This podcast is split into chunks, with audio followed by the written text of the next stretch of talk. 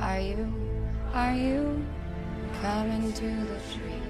They strung up a man, they say I'm running free. Strange things that happen to you, stranger would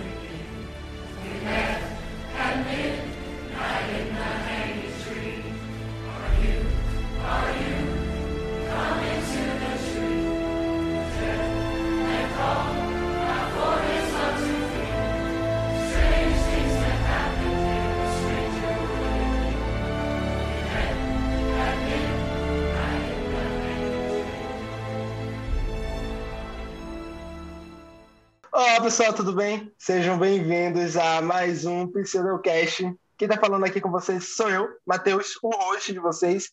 E estamos aqui novamente, porque está aqui todo dia e sempre. Todo dia não, porque a gente não grava todo dia. Mas é ela, nossa co-host, Maiana. Como é que você tá, Mai? A gente não tá te escutando, Mai. Oi, gente, tudo bem? O fone de Vinícius, ele sai, ele dá pra deixar mudo também, gente. Não sei mexer nessas coisas. Mas sim. É, tô bem, gente, tá tudo certo. Eu tô meio do avesso, porque eu acabei de acordar. Mas tirando isso, tá tudo certo. Tô muito empolgada por mais um episódio, o segundo da temporada. Não o segundo gravado, mas o segundo que vai ao ar. Então, Importante deixar claro. Pois é. Mas vai dar tudo certo nesse. Vai ser o segundo que vai ao ar e o que milionésimo aí gra- gravado. Espero que vocês tenham gostado do último episódio. Qualquer coisa, comenta com a gente no direct da página ou nos comentários das postagens. Dá pra gente feedback pra gente saber que a gente tá indo no caminho certo ou não. Sim, a gente adora muito ouvir a opinião de vocês, então fala aí pra gente o que é que vocês acharam. E vamos nessa. A gente tá aqui com o nosso outro membro do elenco fixo agora, né? Que é o Simples Daniel. Como é que está você, Dan? Olá, pessoal, boa noite. Quer dizer, ai, eu tô desacostumado com isso, desculpa. Pessoal aí que tá ouvindo, boa, bom dia, boa tarde, boa noite para você, dependendo de onde você tá ouvindo. Tô ótimo, graças a Deus, tranquilo aqui e gravando com vocês, né? Tomara que dessa vez vai. Essa vez vai, e eu queria falar que eu nunca dou bom dia, boa tarde, boa noite, porque eu não tenho essa capacidade de pensar Cara, que eu vocês estão dava, ouvindo em qualquer eu, horário. eu dava, só, só que eu percebi que ninguém me responde, cara. Ninguém responde aqui, entendeu? E aí eu desisti, Olha, desisti. Maiana, lembre-se do provérbio do sapo e do escorpião. Não importa a natureza das outras pessoas, o que importa é a sua natureza. Se você foi educado para dar bom dia, boa tarde, boa noite, continue. Menina, eu acabei de ser evangelizada. E vamos. Eu ia falar isso, tá na Bíblia. Oh, glória a Deus, aleluia. Muito bom, cara. Ai, e agora, gente, Tem uma convidada super especial, meu microfone tá mudando, gente, rapidinho. pronto. E agora tem mais uma convidada super especial, que é a Fernanda Teles. Como é que tá você, Nanda? Seja bem-vinda. Eu tô muito bem, obrigada. Finalmente podendo contribuir nesse podcast, né, gente? Eu tive uma participação aqui, mas obstáculos da vida, universo e tudo mais não permitiram que, foi ao, que, que fosse ao ar. Mas estou aqui de volta.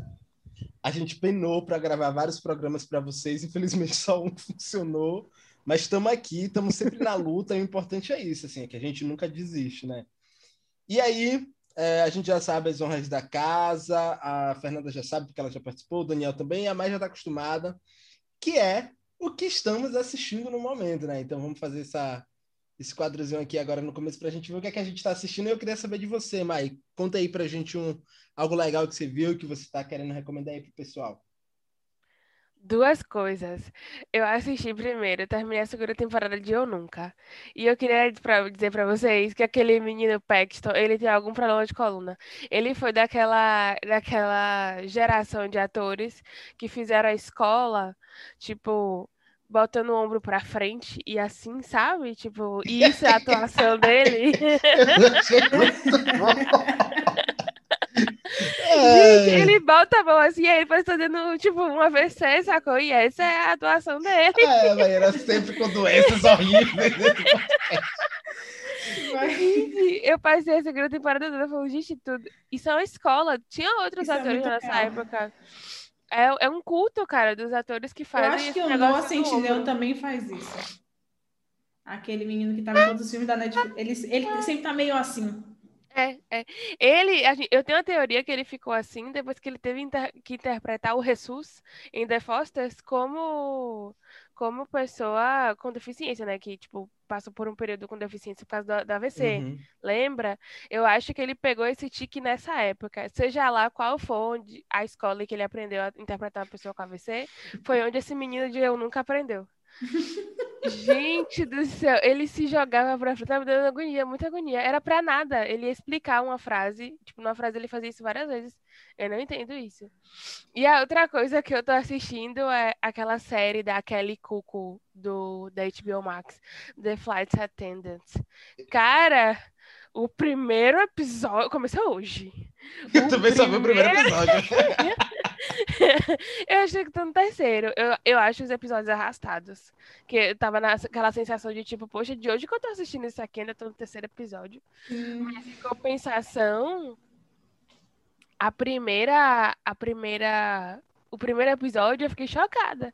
Porque a série foi. é, Ela foi indicada como melhor atriz pra, pra o Emmy. Aí tava na minha lista. Aí eu fui pesquisar na série, ela era de comédia. Do nada o cara tá ali ensanguentado. Entendi, não entendi. Eu muito. meio que chipei um casal impossível, assim, por um momento, que eu achei que eles tinham uma químicazinha legal. Eu ficava, "Ah, caralho, o homem não vai voltar. Exato. Só que eles conseguem construir uma relação muito legal com ele morto. Eu tô Sim. muito chocada com isso. E Sim. tem uma forma muito legal de lidar com o choque dela, né? Tipo, bem diferente, assim. A série é bem diferente como um todo. Ela só Sim. tá arrastada. Tá arrastada É. demais. Uhum. Aí tá difícil sair do terceiro episódio. Mas também comecei hoje, entendeu? Tá, talvez domingo que vem ou no próximo episódio já tenha acabado. Eu sei que eu tô gostando. Tô gostando demais. Acho que acabou as coisas que eu vi hoje, essa semana. Essa semana eu só vi essas duas coisas. Eu só vi o piloto de The Fly Attendant e eu nunca assisti uma madrugada, não dormi. Do nada, três horas da manhã, eu nem percebi. Eu, tipo, terminei a temporada toda e eu nunca. Isso Que acontece é demais. muito é porque legal. passa muito rápido. É, velho. Passa muito rápido. É porque a, a Disney Plus, pra você pular de um episódio pra outro, principalmente nas séries da Marvel, você tem que passar todos os créditos. Isso é tipo surreal, sabe? É uma bosta. E a Poxa, é Netflix ela caro, só vai. cara. Ah, Eu sei que eu tô falando isso no podcast errado, porque foi no passado.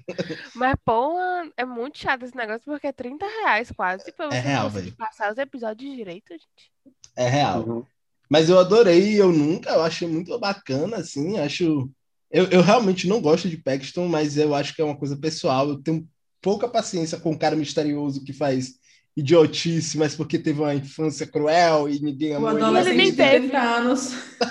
E ele, Ele nem tem teve. real 30 anos, ele tem pé de galinha. Sim, Não, gente, cara. eu, só- eu adoro eu nunca. Eu só preciso fazer uma dentro daquela cena dele fazendo um móvel. Eu E me ele- acabei de rir com aquela Eu cena. fiquei, gente, por quê? Esse porque- menino tem 30 anos. Ele tem 30 anos, mas ao mesmo tempo o personagem dele tem 16, aí meio que tá sexualizando, mas ele não é um adolescente, porque ele tem 30 anos, mas é um homem de 30 anos falando um adolescente É sensualizando. tipo Elite, é tipo Elite. A gente É, vê pornografia exatamente. pensando em gente teen, mas a galera tem quase 30 anos lá. Não, mas Tá é. E, e não tem um- uma, uma foto dele lá. E vocês sabiam que bem, o Paxton tem 30 anos? O pessoal, eu não acredito. Eu fiz, cara, ele O sorri. de um Teve adolescente. todas as linhas de Pé de expressão do brother. Como é que você nunca viu isso? Pelo amor de Deus, Eu cara. me pergunto a mesma coisa, cara. Me pergunto a mesma coisa todas as vezes. Como é que você não viu o pé de galinha? A maquiagem ainda piora, porque deixa mais ressecado. E aí fica, tipo, um monte de linha, assim, de expressão. E ele não é um bom ator. E o personagem dele vai muito pra regra do... Do, do cara, como o Matheus falou, né? Misterioso, amargurado, que é só cool e as meninas correm atrás, eu não gosto. E Acho piora cool. muito porque ele não tem um background ruim. A família dele é incrível. A gente descobre isso na segunda temporada. É uma família que apoia, tipo, ele não quer estudar, não estuda. Quer estudar, estuda. Tipo, tô aqui te apoiando de qualquer jeito. Qual, qual a desculpa que ele tem? Ele carrega o fardo de ser gostoso, Maiana. O que é horrível. Ele é um gostoso burro, Maiana. Você Ele- tá é isso. A família dele Agora- não, enxerga ele como inteligente porque ele é gostoso. Ele, ele nasceu, É ele não escolheu ser gostoso. É verdade. Agora tem uma coisa legal, né? Que, tipo, ele foge um pouco do estereótipo asiático, de- do cara nerdão, que é super inteligente, Sim. que nunca pode errar e tal. E acho que meio que Essa as parte é estão legal. fugindo disso, assim, recentemente eu tenho observado, né? E Tá- Moxie foi pra- assim também. Sim, verdade, verdade. Né? Essa Hum. parte é legal. E eu gosto de Onuka também, porque eu não suporto a personagem principal, né? Eu não suporto. Eu acho aquela menina, porra, eu Ela me é estresso com aquela menina. Ela é, ela é insuportável, só que ao mesmo tempo ela é a primeira mocinha que é insuportável dessa forma, por esses motivos, no caso. Entendeu? Tipo, ela, ela erra, ela faz um monte de coisa errada o tempo todo. E isso não é tão comum em séries, normalmente. Tipo, se a pessoa. E ao mesmo tempo ela é uma adolescente normal, ela não é problemática e usa drogas como euforia. É, assim, o que eu acho interessante da personagem dela, não sei se vocês podem discordar, mas o que eu vejo normalmente são protagonistas fazendo merda e o roteiro meio que tentando justificar o passar pano, só que ela faz merda e ela recebe as consequências dessa merda e ela percebe que ela tá sendo uma pessoa horrível por causa dessa merda. Ninguém passa pano e fala assim, é, ah, não, a gente finge e corrige, tipo Sabrina, que todo mundo tá limpando a merda dela o tempo inteiro. A galera fala, não, você foi, você foi bosta, lide com as consequências. Eu acho isso interessante. Porque adolescente é uma E- merda mesmo. Era isso que eu ia falar, é, é deixar mais realista a parte da construção do ser humano, né? Tipo, Sim. ela tá aprendendo e, ela, e ao mesmo tempo não deixa de mostrar o trauma que ela sofreu, porque ela sofreu um trauma bem grande. Sim. E ela procura terapia na, na, na, na- dentro da série, o que botar espaço para terapia numa série tinha é muito importante. Sim. Então, a série serve de várias formas. E acaba sendo engraçada também. Eu adoro a prima dela, a Kamala. Adoro aquela menina. Adoro Ela é de ótima verdade. Ela, e eu gosto da mãe dela também, da, da mãe. Sim. É isso, eu gostei muito de todo mundo nessa temporada, exceto o Dave, mas é que eu não gosto de Dave mesmo. Mas sinto que ela é importante pra série, infelizmente, ela é a protagonista. Mas muito legal, muito legal mesmo. E são essas duas coisas que eu assisti essa semana, gente. E eu tô indicando as duas, o que também, ó, segunda vez que eu tô indicando as duas coisas que eu... As coisas, tá? Rapaz, isso é bom. Ai, mano, você não era assim. Eu te conheci, eu te amei porque você era diferente. Cara, não faça isso. Mas você me poluiu, você sabe, né? Tipo, eu era, eu gostava de tanta coisa e o Matheus chegava do nada com o olhar crítico dele e pisava, gente. Ele pisava as coisas na minha frente. Meu Na minha é. Eu encantadinha com a coisa ainda, ele pisava. Ai, gente, mas é isso. E você, Dan, tá vendo o quê? Cara, é, eu comecei a ver Young Rock, que é- seria uma história sobre o passado da vida do Dwayne Johnson, né? Só que tá um pouquinho complicado de chegar, eu acho que vou desistir da série no terceiro episódio. Que é- apesar de tudo tem seu carisma, tem, mas Hum. não. A- sabe o que é mais incrível? The Rock é conhecido por ser um ator super carismático. Só que a parte que tem menos carisma na série é a que ele aparece. O restante todo tem um sobrinho, tem alguma coisa que você consegue extrair dali. Mas ele é. Ai, nossa, eu, eu acho que vou dar uma parada. É, essa semana também acabei assistindo Godzilla vs Kong, né? Que chegou na HBO Max. A gente também, é, também vi Loki, foi semana passada, né? Que a gente viu, até saiu a crítica no canal. Viúva Negra também, que recomendo muito. Assim, é, tava vendo outras críticas, pessoal sentando a porrada no filme. Não é o melhor do filme da Marvel, mas ainda muito bom. Eu gostei, ainda mais para a gente passou por um período tão longo sem estreia, né? Então, é, eu recomendo assistir. E é isso. né? O que eu vi essa semana foi somente isso mesmo. Força aí pra Cara. você terminar a série do The. Rock, viu? Porque. É, Ah, esse não, não vou negócio do terminar. The Rock, eu me acabei de rir porque a Daniel botou no grupo. Vou dar uma chance para a série do The Rock. E eu fiquei, mas tanta coisa para se colocar na frente da série do The Eu Rock. assim, A gente tem nem uma que lista tão mal. grande. Entende? Porque assim, aquele Esquadrão Trovão, eu assisti, fui em empolgação, fui lá na Netflix em empolgação, velho, e quando você via aquele filme, não ia, não ia, não ia, não ia. Era muito ruim, aí pronto, aí foi uma das, acho que foi uma das críticas, mas ela até falou assim, cara, foi a melhor crítica que você escreveu, foi justamente falando mal. Eu falei, eu vou Exato. fazer isso com o Young Rock, mas só que, ah, não tá indo. Tá Mas- difícil. eu, tá eu, difícil, eu acho que eu vou largar. Vou largar, vou largar. Tô tentando ver a segundo episódio de Lovecraft Country, só que, cara, tô traumatizado, não. Porque Lovecraft, é, que o pouco que eu sei sobre Lovecraft é nunca ter um final feliz. Entendi, Então. entendi. É, é, Eu- eu falei, não, sem condições. Eu tenho medo, eu, eu sou muito medrosa pra filme de terror. Eu tô, eu tava assediando meu namorado pra assistir Rua do Medo comigo, não rolou. Pois é, não rolou, ele tem medo também. E agora eu tô assediando minha irmã. E aí todo dia ela fala, não, vou assistir hoje com você. E ela some. Semana que vem eu vou aí. Todas as E a gente assiste. Vou botar todo mundo pra assistir. Vamos lá, unir todo mundo na sala, assistir todo mundo esse filme, que esse filme é maravilhoso, é trilogia incrível. Cara, eu assisti Mas- a trilogia e foi muito engraçado Maia ter feito comentário sobre a, a atuação do Paxton, porque eu tava fazendo um comentário aqui da atuação da Dina, que eu falo que existe um tipo de atua- atuação de meninas badass, que as meninas fazem assim, e tudo elas com essa cara assim. Pra mim ela foi Vocês assim, não estão vendo isso, mas Fernanda fez a melhor imitação da vida. ela ficou assim o filme inteiro, tudo já fala. Assim, gente, pelo amor de Deus, minha filha. Ah, Ela, ela bom. é o personagem mais sem carisma e ela achava que ser badass, que ser fodona era fazer isso. Eu ficava, se você Nossa. morrer, eu nem me importo.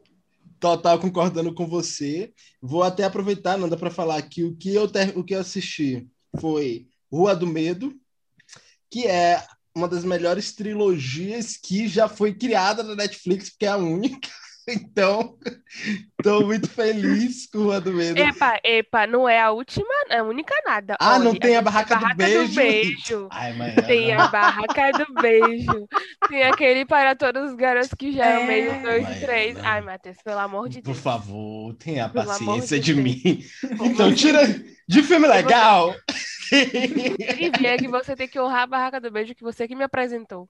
Você começa a falar bem agora. Você começa a falar bem agora. Meu Barraca do Beijo, Ai, ai. Barraca do Beijo não é nem bom que dá a volta, mas ainda ficou muito puta assistindo Barraca do Beijo. Vocês não viram isso? Mas foi divertidíssimo. E minha namorada ficava coragem. tipo assim: por que, que você não tira? E mas ela não tirava. Ela tava É na hate watch. tortura. É, Aí agora a gente vê os três, que vai sair o terceiro. Porque é, é, é a Eu, melhor eu real não vou ver o terceiro, cara. Eu não vi o terceiro de Para Todos os Garotos que eu já amei, que eu acho melhor. Imagina se eu vou ver o terceiro de Barraca do Beijo. É verdade. Eu também ver. não vi o terceiro de. É verdade, cara. É verdade. Não vou ver, não. Provavelmente não vou ver, não. É muito Hum. provável que eu não veja. Mas aqui, eu recomendo mais. Eu, re- é, eu tô brincando assim. Acho, acho a protagonista meio bosta, acho o primeiro filme meio meh, mas a trilogia como um todo eu acho muito legal, velho. Eu recomendo real Rua do Medo. Acho que é um filme. Não é um filme de terror, grande terror. É um filme confuso, assim, porque ele parece que é um filme infantil, só que ele tem muito sangue e a, classe, a, indicação, a classificação indicativa dele é 18 sexo? anos. Tem, tem um pouquinho no segundo filme. Só no segundo filme, no resto não tem, não. Mas eu acho que é para remontar a ideia do, dos slashers dos anos 80, que sempre tem sexo aleatório. É. Então-. E o Slash reaparece. É incrível. Não, é do nada, assim, do nada peitos. É, juro por Deus, você tá assistindo o filme do nada, peitos, você tá, oxe, pra quê? Veio da onde? Pô, já tem que servir a puberdade, né? É Ai, importante. É importante. Mas é isso. Checklist, morrer alguém pelado. Velado, com certeza. Exato. E aí eles fazem. O segundo filme pra mim é o melhor. O terceiro é legal porque ele explica tudo, mas o segundo filme pra mim é melhor porque Pra mim Eu também é o melhor. É, cara, eu adoro, eu adoro muito Sexta-feira 13. Acho todos ruins, mas assisto feliz. E pra mim remonta a isso. E aquela menina que faz a, a o Stranger Things lá, a, Sé, a Sad, né? Sadie. Sei, Aquela sim. menina é muito boa, velho. Ela é muito carismática. Você compra ela em qualquer papel. Tipo, Exatamente. então acho que vale a pena. Fora isso, eu assisti. agora eu quero ver. Mais. Vejam, você vai gostar. Eu vou, eu vou pra aí, eu vou pra aí pra gente assistir together. É, assistam WandaVision. Eu assista não. Eu vi WandaVision. Eu gostei muito. Vi muita gente reclamando. Eu achei incrível. Também não estava esperando nada a mais do que eu vi. Achei muito bacana. E eu vi Falcão e o Soldado Invernal. Acho que é esse o nome. Que eu Isso achei que era, para ser Capitão América e Soldado Invernal. E isso acabou não acontecendo. Só aconteceu no final, que deixa um pouco assim. É É. porque Capitão América e Soldado Invernal é um filme. É, né, é, mas aí vai- vai, ser o mesmo nome, né? Não? Tipo, a próxima série? Não. É porque no, no, no último crédito eles colocam lá, tipo, Capitão, tipo, na última abertura, tá ligado? Ao invés de ser Falcão, Uhum. eles já botam Capitão, Capitão América e Soldado Invernal. Eu não assisti. Eu senti uma vibe meio. E aí você me deu spoiler. Mas tudo bem. Eu senti uma vibe meio. Smallville. Tipo, todo mundo sabia que o Falcão ia aceitar ser o Capitão América. Então, eu não te dei um spoiler, velho. Mas eu não sabia que o nome da série ia ser assim, tá entendendo? Não sabia. Não cheguei no final do episódio 4. Não consegui avançar, que eu tava achando chato. E. E aí. Eu senti uma vibe Smallville, sendo que eu tô na quarta temporada de Smallville, sabendo que vou ter que esperar 10 temporadas pra um homem que todo mundo sabe que voa voar. É um negócio que eu não. Tá Não, mas demorando. fique tranquilo, o Falcão voa já no primeiro episódio. brincadeira. Ah, aí, vai, e, e Godzilla, Godzilla vs Kong, eu, eu, te- eu não entendi o filme até hoje. Eu me, me acabei de rir lendo a crítica de Daniel. Porque ele entendeu várias paradas, velho. Pra mim, o filme é muito confuso pra mim. Millie Ai. Bobby Brown tá no Ocidente, do nada ela tá em Tóquio. É um negócio que Uhum. não entrou na minha cabeça, eu não consegui Uhum. lidar. E aí eu não entendi o filme. E você entendeu várias coisas. Que eu, pra mim, você tava, você tava inclusive escrevendo sobre outro filme. Porque não, Eu não tô- tava batendo com o que eu assisti. Tô na vibe do entendi, porém discordo. É muito bom. E você, Nando, o que é que você tem visto? O que é que você viu? Eu vi um pouquinho do que cada um viu. Eu assisti. Eu nunca assisti a trilogia do Rua do Medo. Assisti Defending Jacob, que eu tava comentando mais cedo. E assisti Legendary, que é o, que é o reality de disputa de ballroom. Que ballroom são as casas de voguing, que inclusive aparecem na série Pose, que eu recentemente fiz a resenha que eu desenvolvi essa habilidade de assistir enquanto edito. E aí eu consigo trabalhar sem ficar triste por estar trabalhando 500 horas por dia. Mas recomendo, eu nunca recomendo Rua do Medo também. Achei bem interessante, concordo com o Matheus, o segundo filme foi o que mais gostei. Gostei também bastante do Legendary. Fiquei bem entretida, assim. Adoro essas competições de dança, de não sei o que lá, de elementos, de gente pulando, de babado, de briga de jurado. Gosto dessas coisas. Me irrita um pouquinho com o jurado que tem, mas aparece a, a Dominique Jackson, que faz a Electra em Pose, e eles brigam, e foi maravilhoso. Acho que estão até concorrendo a um prêmio por melhor briga de reality, alguma coisa assim que eu vi. Sensacional, vou procurar isso. É sobre isso, sabe? Existe esse prêmio? Eu vi alguma coisa assim na internet e falei, realmente foi muito bom a briga. Eu tava assim, eita, eita! Foi bem legal. Jesus, que interessante. Ah, Então, bom. entre Legendary e Defending Jacob, eu nunca em Rua do Medo existi eu no meio de tudo isso. Recomendo todas, gostei bastante, assim. E vou Ah. escrever sobre Defending Jacob. Que ótimo, gente. aí. Que ótimo. Que bom, gente, que bom, né? Muitas... Inclusive tem um real- reality show que eu acho que a equipe do Pseudocult precisa assistir. Eu não assisti ainda, mas eu acho que eu preciso de companhia pra assistir.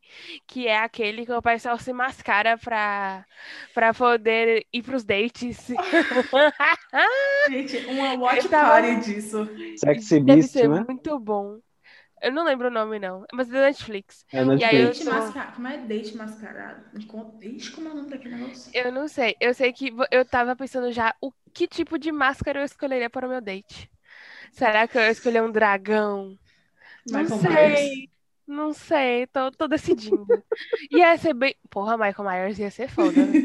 Michael Ou Myers então- ia ser perfeito, pelo amor de Ou Deus. Jason. Ou Jason, É. porra. Eu acho que ia dizer muito sobre mim, hein? Dormir, talvez, não, né? Tipo, uma pessoa que aceita aí de Michael Myers, eu tô em paz. de matar. Tô, tô em... Meu Deus, só na sua sessão da tarde, hein? Nossa, meu Deus. Mas enfim. Ai, gente, muito legal. Já que todo mundo falou de reality show, eu aqui só fazer aquilo que eu faço sempre, que vocês já sabem. Daqui a 60 dias estreia Survival. Patrocinador. Ai, queria Porra, tanto que- cara, o Jeff tem Jeff que me bater aqui. É isso, o Jeff tem que bater aqui e oferecer uma camisa de, de, de patrocínio pra Matheus. Acho que só a camisa ia deixar ele feliz. Se viesse Só, com dinheiro. só a buff, a buffzinha assim, poderia ser suja de terra, assim, de alguém, sabe? De lama. Eu ia estar feliz. Mas vamos lá, gente. A gente hoje tem uma pauta que a gente passa a hora sem falar, mas a gente fala, né, eventualmente. e aí a, a pauta de hoje é para falar um pouquinho sobre como é o papel aí da mulher no cenário do cinema e da TV, né? A gente sabe que o cinema e a TV são grandes reflexos sociais e eles representam, ainda que de uma maneira lúcida, crenças sociais vigentes no período do seu lançamento, né? Sendo assim, uma sociedade machista fortalece a imagem de mulheres hipersexualizadas, ou seu protagonismo sustentado por um romance heteronormativo. E é nesse contexto que a gente vai começar a pauta desse podcast de hoje, né? E a pergunta que eu vou fazer para vocês é: o cinema e a TV continuam sendo machistas? Vamos lá, o que, é que você acha, Mai? Cara, eu acho que sim. Primeiro porque é uma construção, né?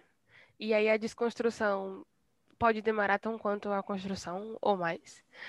É, e ter personagens, a gente tem uma quantidade maior de personagens é, femininas sendo representadas, né? Tipo, sendo colocadas ali no holofote temos.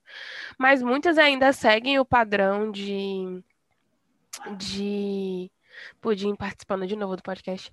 É, muitas ainda seguem o padrão que satisfaz o machismo, a, a, as vontades e desejos de uma sociedade machista, entendeu? Sendo nas roupas ou no comportamento, ou dentro do seu próprio relacionamento dentro, é, que fica dentro de, da narrativa.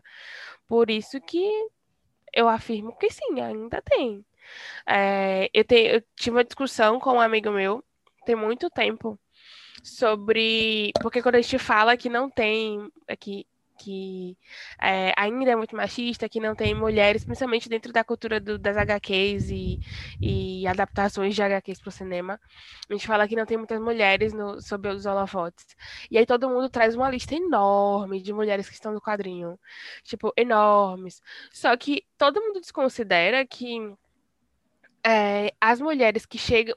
Que o cinema ele é feito para atingir outras pessoas que não as, as fãs de quadril. Então, eles estão ali. É, eles estão ali para atingir a, a, galera que é fã de HQ e a galera que não é, para entreter, trazer a galera para aquilo dali. Então ele atinge uma quantidade muito maior de pessoas. E no cinema, essas as mulheres que são escolhidas para serem representadas, pelo menos até outro dia, eram mulheres que estavam ali atrás de um homem, Mulher Maravilha, que tem aquela roupa, aquele corpo, e, e ela tá sempre atrás do Superman nas animações. E aí, agora a gente tem um protagonismo solo da Mulher Maravilha, que teve Mulher Maravilha 1 e agora 1984, sendo que o 1984 nenhum outro filme de um super-herói seria tratado como, como comédia romântica, como um romance, como foi Mulher Maravilha 1984, sabe? Não estou dizendo que a gente não pode mostrar uma vulnerabilidade feminina, mas só uma mulher sofreria pelo, pelo parceiro que morreu e e ficaria triste de ter, deixar, de ter que deixar ele morrer de novo, só a mulher passaria por esse plot, tá entendendo? E justamente o filme de Mulher Maravilha é escolhido para isso, sendo que tem um, um, foco muito importante nisso daí, sendo que tem o mundo acabando. E isso não seria feito no, no filme masculino, na minha opinião, com personagem masculino. Mas até ela que está conseguindo aos poucos alcançar seu próprio protagonismo no filme dela, não aparece Superman nem nada. Ainda assim, é um filme que tem uma hora que dá uma quebradinha, sabe? Dá, cai pro machismo de alguma forma. Então, por isso que eu, eu não consigo ver a cultura pop, o, cine, o cinema e a TV dissociado do machismo ainda. O que, é que você acha, Nanda? Eu concordo com o Mai e existem aqueles estereótipos antigos né, que já são muito comentados de personagens femininas. Tem a, a cool girl, que é a garota legal, que ela nunca reclama de nada, e aí tem a loira burra, e aí tem a garota malvada, e aí tem a esquisitona, e sempre vai sendo reproduzido isso em diversas produções, e eu vejo produções pontuais que se afastam disso mas ainda acho que a tendência é sempre reproduzir esses mesmos estereótipos, mudando uma coisinha ou outra, e que muitas vezes é, algumas personagens até eu acho meio chato, porque parece tão forçado do roteiro para falar assim: olha como a personagem está desconstruída e modernona e feminista, que só distante da realidade. E isso me incomoda mais do que se você deixasse a mesma merda de sempre que a gente está acostumado, sabe? Sim, então, cara, sim. É, eu não consigo ainda ver essa, essa. Acho que existe uma evolução, acho. Acho que existem alguns, algumas produções que já estão. Que, que é até legal assim, de assistir, tipo um Moxie da vida, que foi um filme muito bacana, assim, que me deu um sentimento muito legal. Mas eu ainda acho que são coisas mais pontuais mesmo. Eu também acho. Se você olhar, eu estava pensando aqui. Tava pensando aqui em The Boys.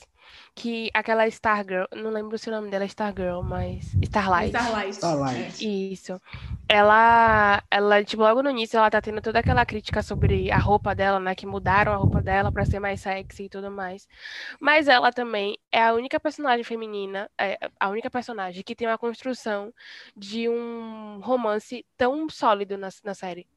Porque o Buck lá, o Butch, eu esqueci o nome do personagem, gente. Butcher. O Butcher, ele tem o amor sofrido lá, que, né, dá, o, dá a gasolina pro cara que é babaca. Mas ninguém mais tem aquela construção de um relacionamento pra você ficar, "Oh, olha aquele casal. Logo, a personagem feminina, até quando eles estão indo pra um caminho de tipo, vamos aqui fazer crítica pra essa sociedade que é machismo e tal, machista e tá objetific- objetificando o corpo feminino, a gente ainda assim tem que dar o que todo mundo tá esperando. Exatamente. Sacou? É tipo, pra evoluir, a gente, pra colocar o que a gente quer, o que a gente precisa, a gente também tem que entregar o que estão pedindo. Isso incomoda bastante, mais do que, pelo menos pra mim, mais do que deixar do jeito que tava. Porque do jeito que tava, pelo menos você vai esperando, né? Você não cria expectativa. Você vai esperando que vai, é, pra- é pra ser daquele jeito mesmo, você fica estressada com as coisas. Quando você entrega um personagem que promete fazer algo diferente, você entrega mais do mesmo, é de uma decepção. Você sobe e desce muito rápido, é uma queda muito alta do céu. É, Uhum. é foda. Mas deixa eu falar, é, é muito importante que, que essas conversas a gente também consiga alcançar aí para o sexo masculino, para a gente também entender a importância que tem tra de trazer essa visibilidade. E eu queria falar com você, Daniel, aqui agora, é quando a gente, as meninas estão falando uma coisa muito interessante, e nem sempre a gente tem a capacidade de parar escutar e ouvir a- o que está acontecendo, né? E nem sempre de avaliar as o que as produções estão fazendo, porque não interfere na nossa vida, pra gente sendo, sendo bem sincero, assim. A gente tá passando, estamos assistindo, a mulher é hipersexualizada, tá tudo de boa, pra gente tá tudo tranquilo. E aí eu queria saber a sua opinião em relação a isso, assim, como é que você enxerga o cinema e a TV dentro disso que as meninas apresentaram aqui?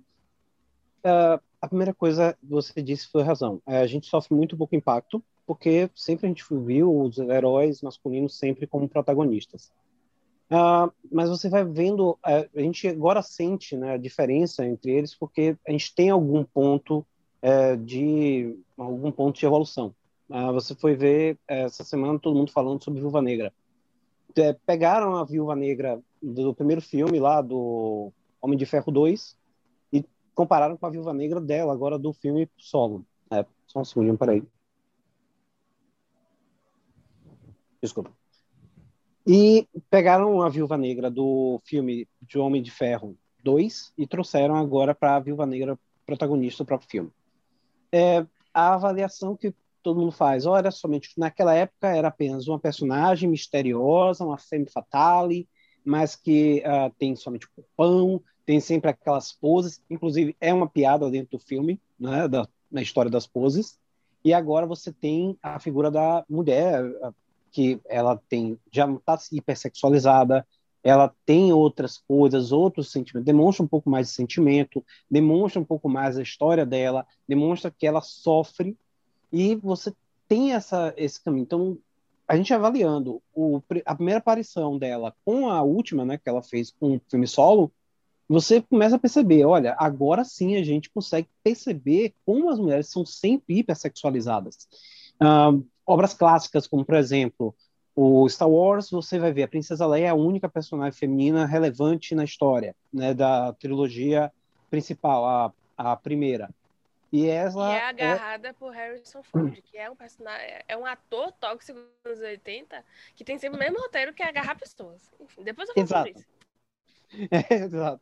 E eu, ela, mas a, qual é a cena icônica dela, né? Seria justamente quando ela tá escrava do Jabba e é que o momento de transformação, né? Que ela tá lá com aquela é, que, aquele biquíni, né? E a tanga, uma, acho que era tanga, não, não lembro agora, acho que uma saia, tanga, sei lá, uma roupa, uma vestimenta muito curtinha.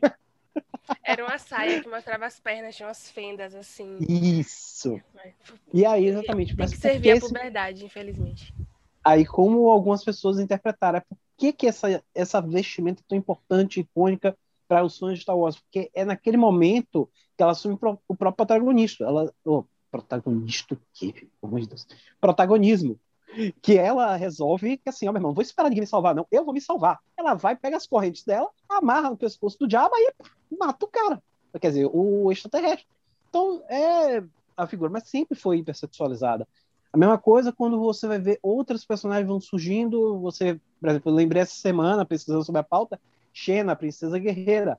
É, você compara a série dela com a série do Hércules, a Hércules está sempre a camisa é, tá certo que ele também esse hipersexualizado, né? Porque a camisa dele era duas, dois pedaços de pano fazendo um V, mas para mostrar sempre o peitoral que sempre rasgava aquela zoa. Mas só que a Xena não, ela sentadinha, uma sainha curta, que é exatamente todo mundo fica esperando ela fazer as piruetas para ver se vê alguma coisa. E é uma personagem icônica, né? Tanto, tantas pessoas lembram dela, né? Que tinha ela, a Gabriele, que algumas pessoas até chipavam, mas na realidade era simplesmente a história de uma amizade entre duas mulheres que estavam vivendo Sério? uma Você época... que pensa, meu Hã? amigo. Eu, eu, tenho achava que elas eram lésbicas. É porque quem passava a, a Xena, a Princesa Guerreira aqui, era a Record, pô. A Record nunca ia botar isso, mas tinha os cortes. É sério, tem uns cortes. É Se eu não me mesmo? engano, Ah, se eu não me engano, elas eram lésbicas. Elas, elas, é, elas eram um casal. Elas chegam a se relacionar na série, só que a, a Record cortou. Não culpo, porque, Hum. né, eles recebem dinheiro da igreja, então, dos fiéis. Então, tem que mostrar o que o fiel quer. Fiel quer. Mas foi cortado aqui no Brasil. Sim, eu é. Xena, Agora cara. tem uma coisa que você falou que eu não consegui concordar, que é tipo a roupa da Leia ser marcante por causa do que ela faz depois. Eu não acho. Eu acho que eles tipo, ela ser a B10 com aquela roupa é justamente chegar e servir a, a mesma a mesma narrativa, entendeu? É esperar Ela, a roupa não é importante porque ela assumiu ali. Inclusive, isso acontece, se eu não me engano, isso é comentado, se eu não me engano, em How I Met Mother. Ou foi em outra série. Sobre como é um cara que é muito fã de, de Star Wars. E ele quer que a pessoa se vista com a, com a roupa da Leia, aquela roupa específica, numa fantasia sexual dele, entendeu? Porque Uhum. era uma galera novinha, adolescente, que tava vendo ali pedaços de pele sendo exibidas na TV ou no, ou no cinema. Tava servindo a um propósito. É por isso que a roupa é marcante. Não é porque foi, a- pelo menos na minha opinião, não, não é porque naquele momento ela assumiu o protagonismo da série, porque ela já estava sendo foda antes. Ela, ela foi a procurada para resolver o problema. É, no primeiro, é, o Luke ele vê a- o holograma dela, né, saindo do, do R2, é, D2, então ela já era importante para a série, ela já era importante para ela, Luke chega sem saber nada, é ela que tá ali defendendo todo mundo e tal. Então não é naquele momento que pra mim ela, ela assume a, a- o protagonismo dela. Ali é o momento que ela tá servindo o tipo de público que tinha na época, entendeu?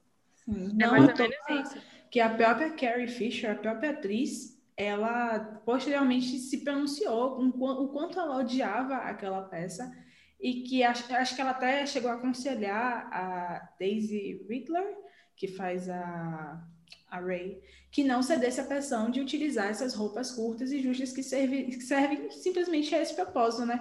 E é aquilo que a gente estava falando, querendo ou não, o roteiro ele meio que cria uma justificativa para, na verdade, fazer o que ele quer fazer, que é botar a mulher lá com o corpão de fora, biquíni mostrando pele e virar fetiche de dormindo que assiste. Exato, Não, que com- viram homens mais tarde e pedem as mesmas coisas. Uhum. Não, As concordo. Eu, eu concordo. A questão toda é, alguns fãs davam essa justificativa, como eu disse. É, os fãs mostram que é porque essa roupa é icônica, porque foi a roupa com que ela tomou essa decisão. Não quer dizer que eu tô concordando, bem pelo contrário. Tanto é que você vai revisitando a história, você vê, cara, ela era fodona muito antes. Ah, Desculpa. eu, e aí tá um ponto, assim, eu acho que a comunidade nerd, pegando esse gancho que você tá fazendo aí com. Você tá fazendo, Daniel, eu acho que a comunidade nerd é, eu acho que é uma discussão que a gente pode ter sempre, assim. A comunidade é essencialmente, comunidade, a comunidade nerd, nerd é essencialmente machista, assim.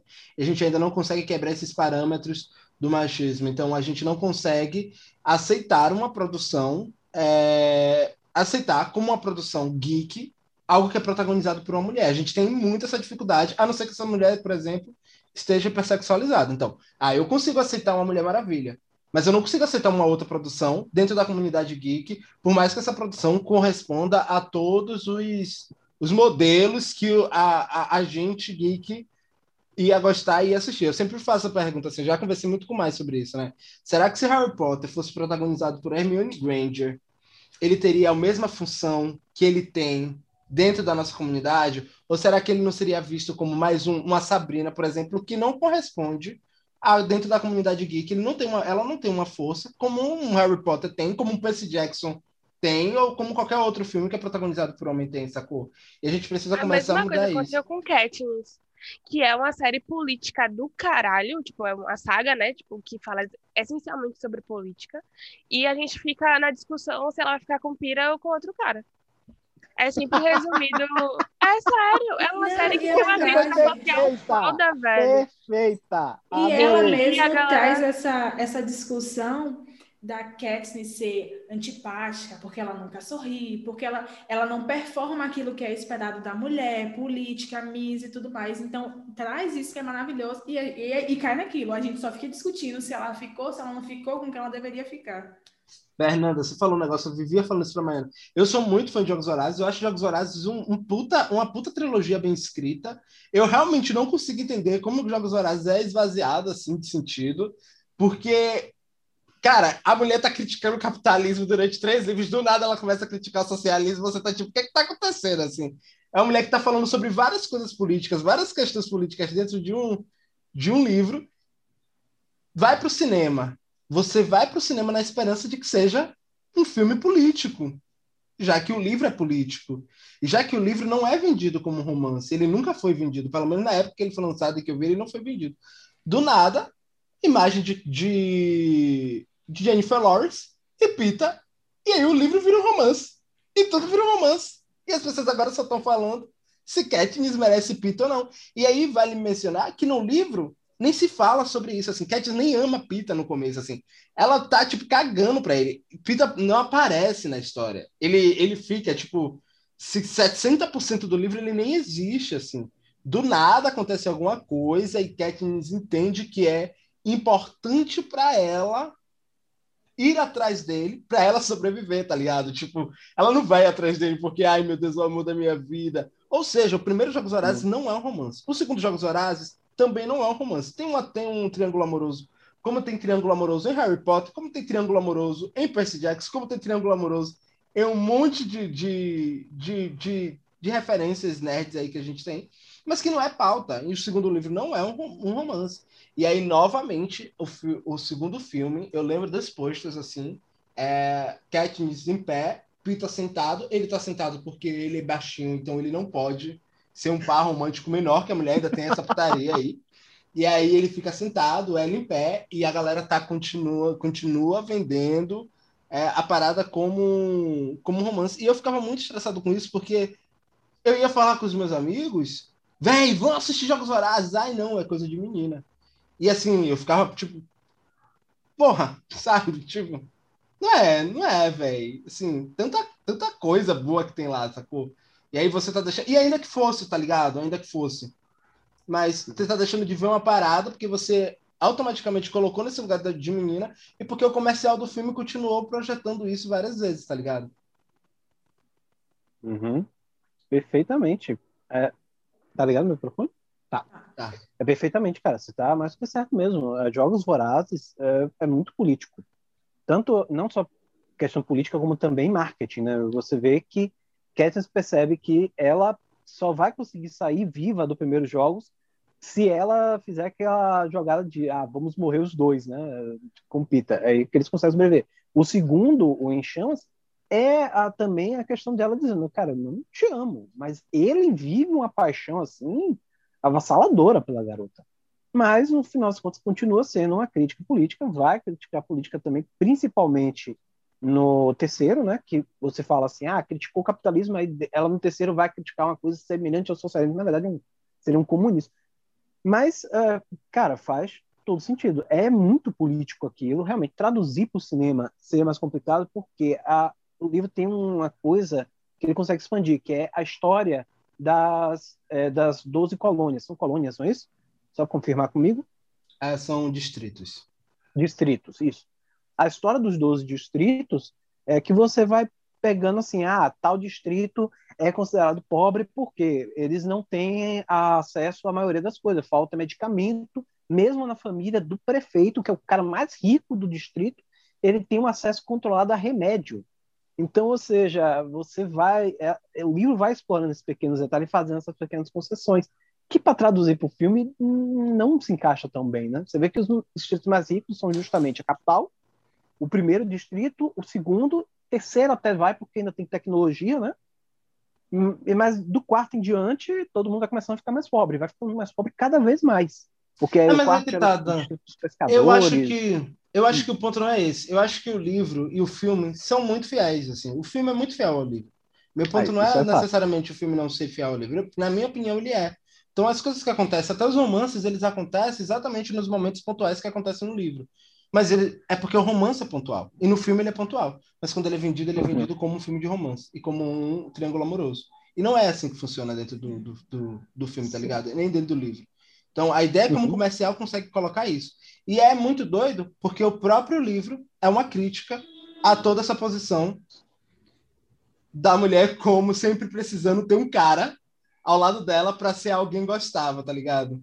Sim. Uhum. Ele era sempre o, o alívio, né, do carisma, e ela era sempre a beat que era fechada, é, antipática, e é, Exato. e é assim na vida real, e eu digo que é assim porque é assim na minha vida. Porque no momento que você é uma mulher que se impõe, e no momento que é uma personagem que é uma mulher que se impõe, que não precisa de ninguém, ela automaticamente o público não vai gostar, vai criar antipatia. Isso na TV, isso nos jogos também, como aconteceu em Tomb The. Last of Us, The Last personagem da Abby, que a crítica foi um, negócio tão absurdo, injustificável, que chamavam ela de aberração, né? Faziam esse trocadilho, simplesmente porque era uma mulher musculosa. E se ela não tem o pacote, né? Se ela não tem ali um tracinho que seja exatamente o que o homem espera ver na mulher, uma performance de feminilidade, pronto, não serve. É Exato. Péssimo, você não é mulher suficiente, porque você só é mulher se Exato. tiver dentro da minha caixinha. Acontece a mesma coisa com Uncharted e com Tomb Raider. É, eu tava Sim. jogando, eu tava jogando, eu joguei Uncharted a, a, a saga completa, né? Aí você chega 1, 2 e 3, que é pro PS3, se eu não me engano, e aí significa que eles são um pouco mais antigos e foram remasterizados pro PS4. E aí você tem a personagem, a secundária, que é a Helena, que é a- o interesse romântico do Drake. E a Helena nos três primeiros jogos, ela é inútil. Eu falo isso pra todo mundo, ela é inútil.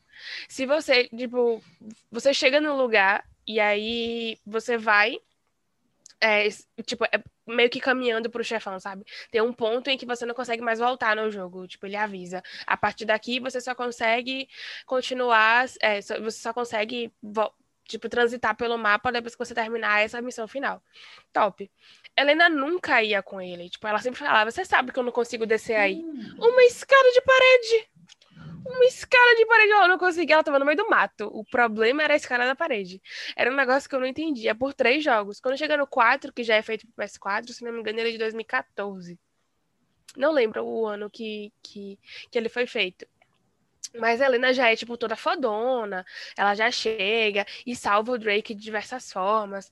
Tomb Raider, enquanto o jogo era a mesma coisa, tipo, botava os quadrados, os triângulos pra botar o peito da, da, da personagem da, da Lara Croft.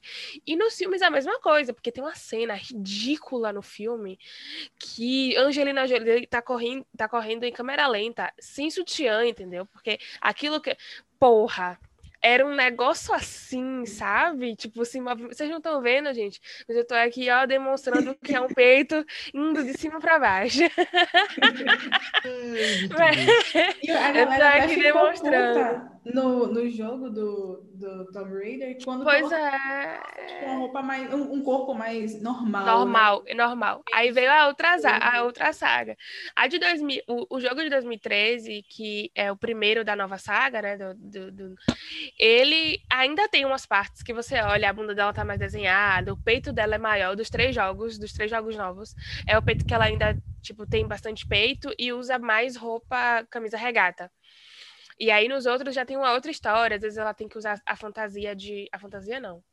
a roupa confeccionada por uma cultura específica que não mostra tanto o corpo dela, a saia é mais longa ou não é uma saia e tal, você vê que a coisa vai evoluindo, mas está sofrendo muita crítica, porque a versão a versão nova do filme é, de, que já tá respeitando essa nova saga dos jogos, já é com a menina toda musculosinha, pequenininha, eu esqueci o nome Sim. da atriz agora, mas é a menina toda pequenininha, é... musculosinha. É ex-máquina.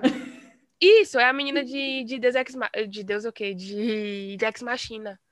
E aí você, tipo, é uma menina toda franzina, não, não tá correspondendo ali ao, ao que tava todo mundo querendo. E apesar do filme de 2000, dos anos 2000, que era com a Angelina Jolie, ter um roteiro bosta, ainda assim é o preferido dos fãs. Sim, assim, por, por um motivo óbvio. Por um motivo óbvio. Isso irrita demais. Isso irrita muito. Porque não dizendo que o roteiro de Tomb Raider não vai ser uma coisa maravilhosa, né, gente? A gente não tá dizendo aqui é, que é uma mulher que vai apropriar de outra cultura. É, é o que acontece. Chega, destrói tudo, que é o que americano faz.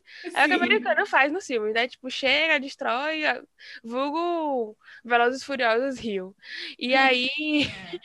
mas, não é um roteiro incrível, mas entre o roteiro do, da nova saga pra saga antiga, a nova é muito melhor. Muito melhor. Mas as pessoas preferem a antiga por causa da hipersexualização de Angelina Jolie. Sim. E fazendo um, um, um, puxando aqui uma coisa que você falou do Uncharted, que dá para puxar perfeitamente assim para filmes e séries, é uma coisa que eu sempre reclamo com ela quando eu tô assistindo, que é assim, toda vez que tem uma questão de ação, de investigação, de qualquer coisa séria, é tipo assim, você fica e eu vou lá resolver. Eu falo, por que caralhos? Nunca, a mulher nunca é útil para resolver o enigma, para, sei lá, se envolver na questão, para ajudar a solucionar, para ajudar a resgatar. Tipo, a mulher sempre tem que ficar lá, ai meu Deus, o que é que eu faço? Ou então, quando ela se mexe, é para ela cagar a merda toda. Tipo, você não pode fazer isso. Aí a mulher, ela só vai e faz tudo que E toca em alguma coisa. É. Assim, você falou de The Last... Inteligente, nunca tem uma fodona que vai lá dar um soco, porque eu, se tivesse essa situação, eu ia querer lá sentar porrada. Eu ia Exato. Eu... Ia ser direito? Não, mas ia chegar para tentar fazer alguma coisa. Tá entendendo? É, é porque é a lei da sobrevivência. A mesma coisa acontece com The Last of Us. Eu sei que a gente saiu um pouquinho pra, pra jogo, mas são pelo menos são sagas que você que você você adaptadas para filme. Uncharted vai sair esse ano com Tom Holland.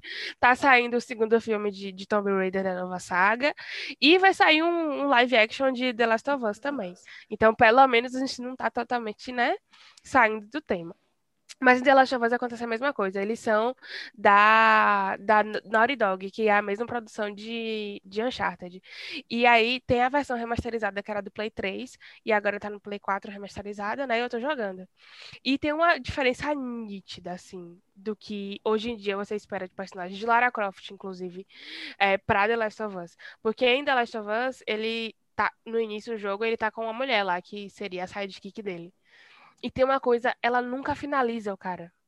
Ela nunca.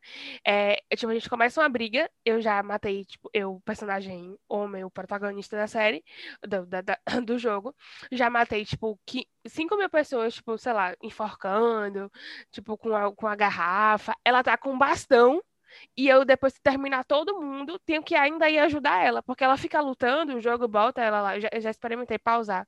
Tipo, parar de me mexer por um tempão depois de ter matado todo mundo. E ela tava com o cara ela não consegue finalizar. O jogo não é programado para pelo menos aquele início e aquela personagem conseguir finalizar alguém. Eu tenho que chegar e finalizar a pessoa depois.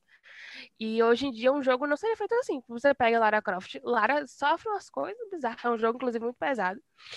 É, principalmente de 2013.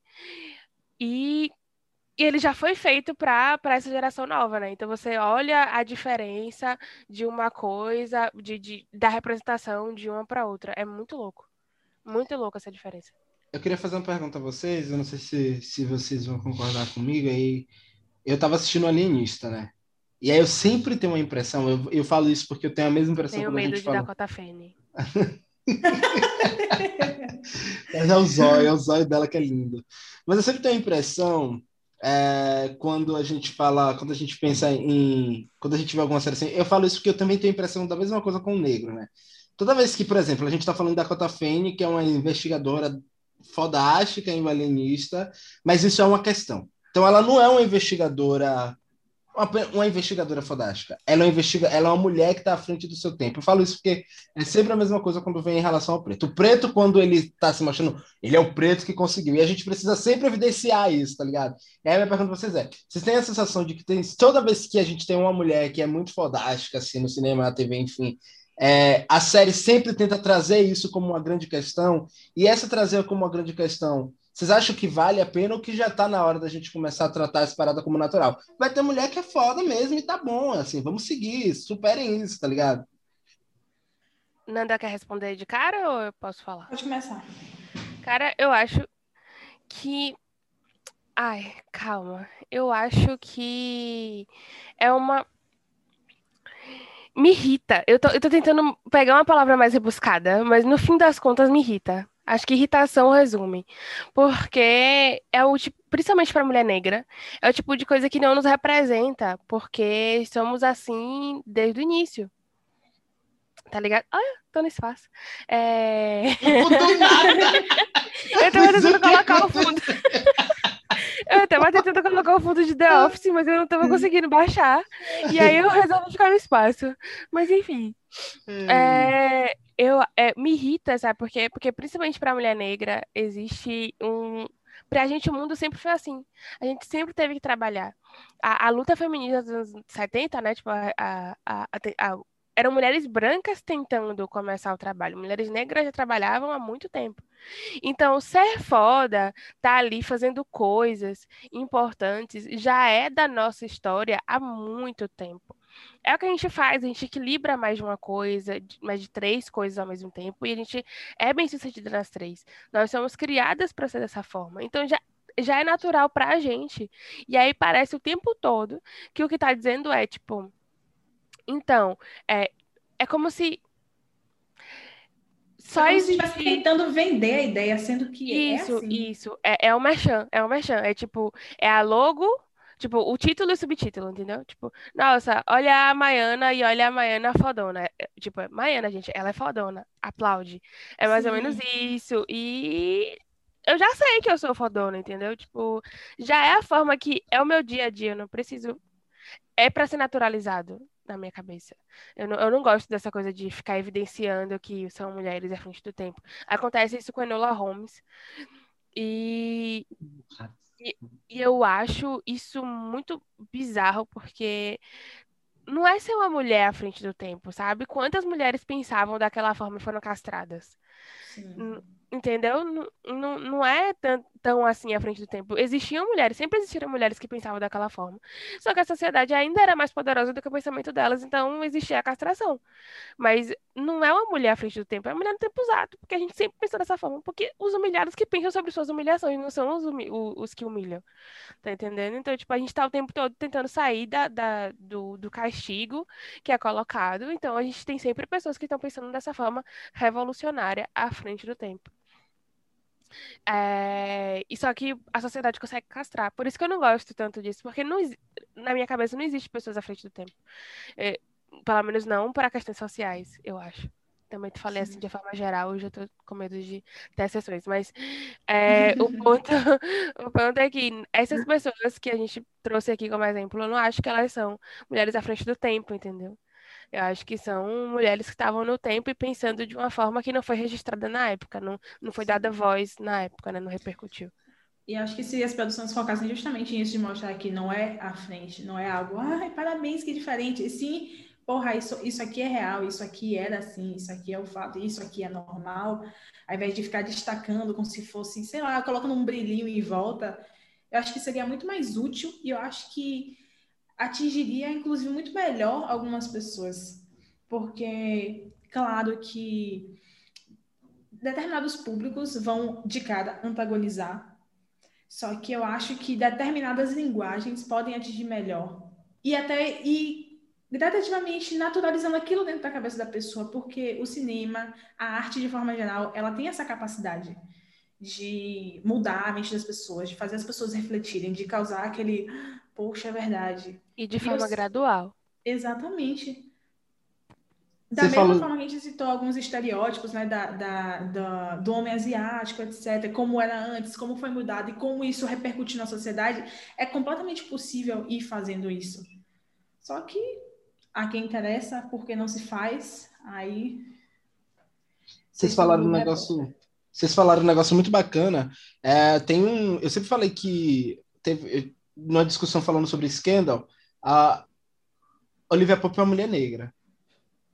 É óbvio. Ninguém tem dúvidas disso. E não se é mencionado que Olivia Pope é uma mulher negra foda. A questão negritude só é trazida de maneira muito explícita e por uma razão muito específica, porque eu acho que Shonda entende que ela tem um papel social nisso aí, mas os produtores, na temporada 4, se eu não me engano, no episódio 16, porque eu gravei o episódio, eu acho. Não tenho certeza. É 12, 16, enfim. E é, é tipo um episódio filler. E é o único momento onde Olivia Pope precisa afirmar eu sou negra, tá ligado? Tipo, fora isso ela não afirma. Tipo, a gente passa a série toda assistindo Olivia Pope fazendo o que ela quer fazer, sendo ambiciosa, grosseira, arrogante, do jeito que ela quer, adorando Olivia Pope porque ela é colocada pra gente amá-la mesmo, assim. Tipo, ela, é, ela tem um monte de defeitos, como vários personagens masculinos sempre tiveram, e isso é feito de uma maneira, tipo assim, ela é incrível exatamente por todas essas coisas que ela tem, tá ligado? E é o único momento que ela fala assim, olha, tal, eu sou uma mulher preta e eu quero fazer isso, e ela se afirma, vem com um propósito muito específico, porque tem a ver com o processo de mortes lá dos Estados Unidos. E é um propósito muito específico, serve a uma causa muito específica, é uma luta muito específica. Ela é sempre Olivia Pope o tempo inteiro, e eles não ficam tentando jogar Olivia Pope como uma mulher negra que conseguiu, tá ligado? Isso só surge pra frente na série. Até a terceira temporada, você vai só engolindo a Olivia Pope ali, vendo que ela existe. E acabou, assim. Ah, tá tipo... existindo. É, sacou? Tipo... Mas isso não é só na cultura pop, sabe? É, se você pegar a história da independência daqui da Bahia, Maria Quitéria, ela é, ela é colocada para cima, né? Colocada no pedestal por uma razão específica dela, né? Que é desse vestido de homem para lutar. Mas aí, mulheres que eram líderes de quilombo, é, estavam ali, guerreiras indígenas daqui da região, elas são totalmente Tipo, é como se não existisse, é como se Maria Quitéria, que é aquele símbolo que serve de alguma forma para a sociedade machista e, tipo, que, e que, na verdade, que vem com um subtítulo, né? Tipo, Maria Quitéria, a mulher que se fantasiou de homem para participar da, da, da Independência é, da Bahia. Sempre, se ela não servir assim. esse título e subtítulo, tipo, outras mulheres são invisibilizadas, invisibilizadas, como aconteceram com as outras mulheres da batalha, entendeu? Então, tem que, ser, tem que ter sempre uma apresentação, uma introdução. É como se para justificar a pessoa estar ali, ela precisa ter o subtítulo. Ela não pode estar ali se não for de outra forma. Ela tem que se destacar. Eu estava vendo um vídeo do, do Chris Rock essa semana. Ele falando sobre como ele mora num, num lugar que, que, tipo, é para milionários. E os, os, só tem quatro negros lá, que é tipo ele, Ed Murphy, e aí ele citou mais outras duas pessoas, que são tipo os melhores na área que eles estão fazendo. Só que o vizinho branco dele é um dentista que ninguém nunca ouviu falar. E é basicamente isso, tipo, o cara branco, ele tá recebendo a coisa, e a mesma coisa para os homens, tipo, quando bota é, a batalha dos gêneros em, em, si. Tipo, homem pode ser o que for, sabe? Que ele não precisa do subtítulo dele. Tipo, a não ser que tenha o um recorte da racial. Mas para nós mulheres, a gente, pra gente estar tá ali, o nosso subtítulo da vida, entre aspas, ele tem que estar tá justificando a nossa ida ali, entendeu? Tipo, a gente tem que ter, sempre ter um motivo para estar ali em algum lugar. Tipo, ah, eu sou advogada eu tenho que ser advogada foda, porque e isso se transforma numa questão pra gente também. A gente não pode ser mediana, a gente se cobra para não ser mediana, entendeu? Porque a gente tem que viver na expectativa do nosso subtítulo. Eu não posso ser uma advogada mediana, eu não posso ser uma pessoa que escreve para a página de forma mediana. Inclusive, teve uma vez que teve uma discussão na página que eu tenho certeza que só aconteceu com um seguidor nosso. Porque, porque ele veio no meu direct específico, ele não chegou para discutir na página sobre algumas coisas, porque ele sabia que ele poderia ser, é, ser sofrer retaliação. Tipo, não retaliação em si, mas as discussões poderiam. Ele assumiu que eu não saberia conversar com ele sobre aquele assunto, porque a cultura nerd ainda é uma cultura masculina. Machista. Então, ele é, ele chegou, tipo, pro elo que ele considerava mais fraco, para falar a opinião dele sobre uma postagem é, do Oscar. E aí veio falar comigo todo pretencioso, assim. Ah, é, mas eu também só sei disso porque eu, escu eu, eu, tipo, estudo sobre cultura pop tem muito tempo, eu sei sobre o Oscar tem muito tempo. Ele nunca nem perguntou há quanto tempo eu acompanho o Oscar. É, ele já veio, tipo, vomitando várias coisas, do tipo, ah, O Som do Silêncio é um filme de, é de festival, ele só foi aceito porque o Oscar tá na seca, não sei o quê. Sendo que tem outros filmes de outros anos que não teve pandemia, e eram filmes com cara de festival, e ele tava jogando porque ele achava que eu não ia saber rebater, que eu não ia ter uma opinião diferente da dele, entendeu? É o tipo de coisa que acontece em todos os meios. Então, eu que- tive que provar pra alguém que eu sabia sobre o que eu estava escrevendo. Eu tenho literalmente uma página sobre isso. E eu precisei provar que eu sabia sobre o que eu estava escrevendo. Isso não faz sentido. Isso faz zero sentido. Mas E ainda que você não soubesse, né, mas não precisa ser arrogante na hora de explicar uma situação, assim, você pode questionar primeiro, entender o que a pessoa sabe, falar, ô, mãe, mas é porque talvez eu acho que isso pode ser, enfim, a discussão se constrói assim.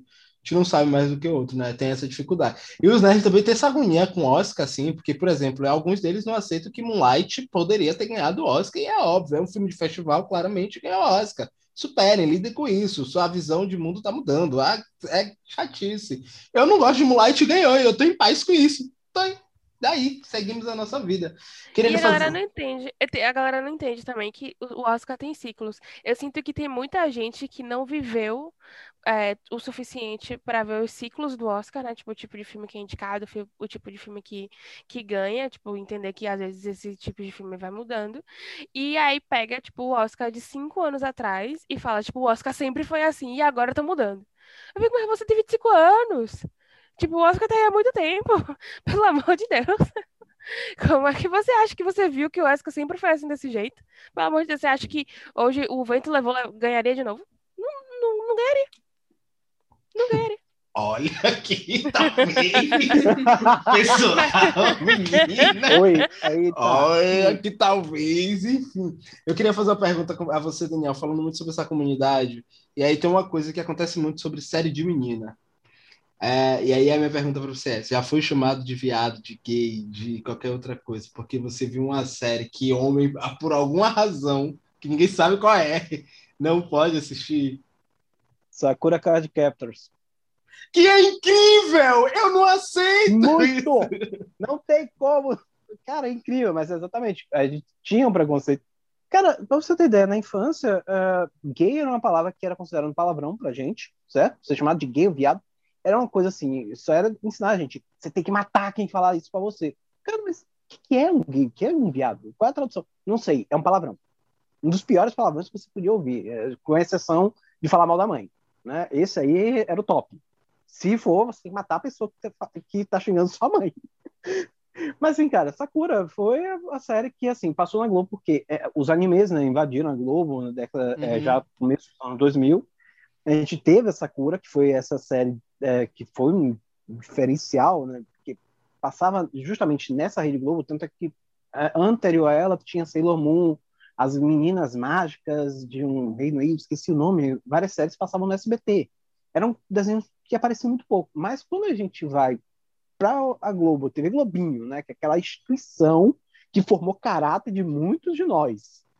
Aí você vai, pega a TV Globinho, bota Sakura, que é justamente um anime onde você tem uma menina que, é, que luta, que ela tem que usar estratégia, não é simplesmente na porrada, ela vai também, tem momentos que ela vai ter que ser na porrada mesmo, certo? Para poder passar pelos momentos mágicos, é, para enfrentar os desafios, e muita coragem, que ela tem que, ela diz assim, eu tô com medo, vai no medo, e, e vai, né? Ela tem que enfrentar, ela sabe qual é o objetivo dela. Então, é uma série, e ao mesmo tempo é uma série que conseguia trazer uma delicadeza né, na história. Você tinha a paixonite dela pelo Yukito, uhum. aí você tinha a relação dela com o irmão, tinha a questão também que, poxa, eu tava, eu disse a vocês estavam escrevendo sobre Steven Universo, tem uma coisa que tem em comum entre Steven e Sakura, eles são órfãos de mãe, então você também tem que abordar aquela falta que a mãe faz, né? Quer dizer, a mãe não, que uma pessoa da família faz. Então, ou seja, é uma personagem fantástica. Lógico que hoje eu fui é, rever, agora com a pandemia, a gente foi rever um comentarista falando sobre as questões é, polêmicas de Sakura. Para nós ocidentais, né, ocidentais digo assim, nós aqui da, a, da Latinoamérica, é, seriam coisas assim, opa, peraí, isso aí tá meio errado. Por exemplo, a história de um professor e uma aluna terem é, uma paixão. Aí você pensa assim, mano, peraí, isso tá muito errado, né? Pedofilia, coisa e tal. Tá, vamos, vamos relevar é, é, coisas é, do, da comunidade que criou Você já assistiu Gossip Girl 2021? Menino, se Não. você soubesse Não, que tem Não, foto não, não, de não professor pegando aluno. Você me contou esse detalhe aí, você percebeu. Se você soubesse da prostituição que tem elite. Ah, tudo É bem. verdade. Então, ou seja, mas o Sa- a Sakura era uma série animada que conquistou o coração de todo mundo, mas que a gente, todos os meninos tinham assim vergonha de dizer que assistiam. Porque exatamente, ah, tinha um caderno da Sakura. Exemplo, caderno do Cavaleiro do Zodíaco, qualquer menino poderia pedir. Meninas não iam pedir um caderno do, do Cavaleiro do Zodíaco. Acho que, acho que nenhum pai daria, né? Nenhuma mãe ou pai mais conservador daria um caderno de Cavaleiro do Zodíaco. É, por exemplo, dentro do próprio Cavaleiros você tinha a figura lá do Cavaleiro de Andrômeda, cara, que era um dos mais poderosos, mas no entanto era sempre o aquela figura muito femi- é, feminizada, então a gente não gostava muito dele, sempre era incentivado a não gostar, né? O Era até meio que era o zoado, né? Exatamente, aquela história da casa de aquário até hoje é uma polêmica. Mas tudo bem. E, mas no caso da Sakura, não, o caderno era rosa, por quê? Porque a Sakura é uma menina que vai utilizar a cor do rosa. Muitas das roupas dela eram cor de rosa, mas tinha muita trama que era assim uma delicadeza que, que eles lidavam, que a gente gostava da história, mas que sempre teve esse preconceito, né? Uma grande putaria lembro- isso, Daniel. Todo mundo sempre assistiu Três Espinhos Demais e fingiam que não assistia. E aí, Exato. tocava o telefone de alguém lá, todos os meninos da sala faziam Jerry, mas não era você que não assistia Três Espinhos Demais? ah, que interessante. Próximo também. Fala a É. verdade. Quem é que não lembra da canção do Kim Próximo? Inclusive, Eu Três não assisti o Wix, mas eu conheço a música. Muito machista, Demais, né? Ele É o- traz com, com Hã? naturalidade a representação da mulher freteira. Total, total. Que Quem Chloe é total fleiteira, né? Ai, mas tem umas coisas que me incomodam, apesar de ser um, é massa, né, tipo a mulher freteira ser naturalizada. Tem uma coisa que me incomoda muito, que é, todos os episódios são definidos pelo homem que alguém tá gostando. Isso me incomoda Hum. demais. É- ou sobre rivalidade feminina. É tipo, Hum, é porque eu fui assistir outro dia. E aí, tipo, tem coisas que, é claro, a gente não enxergava criança, né? Não tô falando que era o tipo de coisa que a gente problematizava. Mas, quando você olha o desenho adulta, com esses olhares, né? Tipo, com, sob esses ângulos, você vê várias coisinhas que não são muito legais, que não são. Que você não, tipo, você não ia gostar de mostrar pro seu filho, eu acho. Tipo, e falar assim, olha o que eu assistia na época. Acho que não. Eu Uhum. colocaria pra ver Avatar, mas tudo bem. Tá Eu não lembro mais de ter espiãs demais, eu não lembro mais quase nada. Eu só lembro que tinha a forte, a, a menina A feminina inteligente. e a inteligente. Eu lembro que Menina, tinha não os era forte, não. Vou falar a verdade pra você. Era a preta, Era isso que eu ia a, falar. a, É. a freteira e a inteligente. A preta, ela tava lá porque ela é preta. Então, pô, tem que preencher uma cota, né? É, não pode ficar verdade. de fora. É. E Alex não tinha importância nenhuma pra série, assim, tipo, É verdade. era uma Eu tô dor, rindo, mas é gente. horrível. Ela não tinha importância nenhuma pra série, era muito triste, muito triste mesmo. Ah, velho. É, e é E- foda isso, porque quando a gente traz ainda o recorte racial, o buraco fica mais embaixo, né? Até se você levar, tipo, uma turma do bairro da vida, ninguém queria ser a Abigail, porque a Abigail era a menina negra da turma do bairro. Todo mundo queria ser a fofinha, bonitinha, branquinha e tal. É, enfim. É, Vocês trouxeram um ponto que eu queria falar, só para falar uma coisa que o Daniel trouxe. Primeiro é que eu vou. Tem uma série que eu adoro, três temporadas, e eu continuo recomendando essa, e eu tive. Eu sou muita coisa, assim, meus amigos falaram muito, porque eu gostava de The Vampire Diaries. E eu ficava tipo, vocês já assistiram The Vampire Diaries? Não, porque é de menina. E eu ficava tipo, mas amigo, como é que você vai falando que The Vampire Diaries é de menina? Ah, porque Crepúsculo é de menina. Fala, mas Crepúsculo é ruim. Exatamente pelos estereótipos que eles constroem. Crepúsculo não é ruim porque é de menina. Crepúsculo é ruim porque ele é ruim. Mas tem uma coisa, tem uma coisa que as pessoas ignoram muito sobre Crepúsculo, isso me incomoda. Eu não gosto de Crepúsculo, eu não acho uma, uma saga que serve bem. Mas tem uma coisa que eu acho muito importante em Crepúsculo é que, por mais que seja um estereótipo, por mais que tenha a erotização, foi uma das primeiras sagas que de fato serviu ao público feminino. E aí, É, de verdade, que completamente. tem, que tem uma protagonista é, é, mulher que ela tá ali sexualizando o homem. Tudo bem, por mais que a gente não ache ele sexy nem nada. Tipo, ela tá ali sobre os desejos dela, Delícia, sobre as coisas não? que ela vê. Friozinho, totoso. É- Enfim, né? Enfim, é uma saga que tá ali pra, pra servir a mulher de uma forma específica e, e é uma das primeiras sagas com protagonismo feminino que fez sucesso. E ainda assim servindo o público feminino.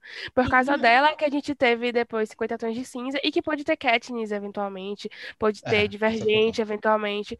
Tipo, é uma saga que chegou errando em alguns conceitos e, tipo, em qualidade de produção, principalmente, mas tem a, a sua importância pra, pra a mulher na cultura pop, velho. É uma coisa que as pessoas ignoram demais em Crepúsculo. E uma das maiores críticas cai naquilo que eu falei mais cedo, do fato dela não ser muito sorridente, muito expressiva e tudo mais. E eu não vou entrar nem no mérito se isso é boa atuação ou má atuação, porque existem Porque é atrizes ruins que são fofinhas e bonitinhas e espivitadinhas, que são aquilo que as pessoas querem ver, e elas são atrizes ruins, mas todo mundo tá achando lindo maravilhoso porque ela tá correndo em câmera lenta com os peitos pulando. Mas quando é uma atriz ruim que não performa aquilo que se espera, aí pronto, cai todo mundo matando em cima. Assim como foi com ela, assim como falavam da, da de Divergente, assim como falavam da Katniss, assim, vai caindo na mesma coisa, né? Vou falar um negócio pra vocês. Acho que é a direção de elenco, porque Kristen Stewart não é uma atriz ruim. E aí a direção de elenco não foi. Mas eu acho também que o- como- quem lê o na época livro. ela era. Na época ela era. Tipo, Não, também tem a maturidade Parte do personagem, Pânico. o que ela Parte faz. do Pânico ela era mais nova e ela tá ótima naquele filme. Exatura Ah, é verdade, também. cara. É verdade. Em Entendeu? Também, ela tá bem expressiva, é verdade. E Anna acho Kendrick que tá péssima naquele filme. filme. É isso, Anna Kendrick, que é Anna Kendrick, ela tá péssima naquele filme. Tá todo mundo ruim naquele filme. Mas aí O que. próprio Edward, ele é um péssimo, ou ele é um ótimo ator, eu adoro, eu, eu sempre tô defendendo ele na página. E ele tá horrível naquele filme. Mas vou te falar um negócio. Eu não acho necessariamente que a Kristen tá horrível naquele filme.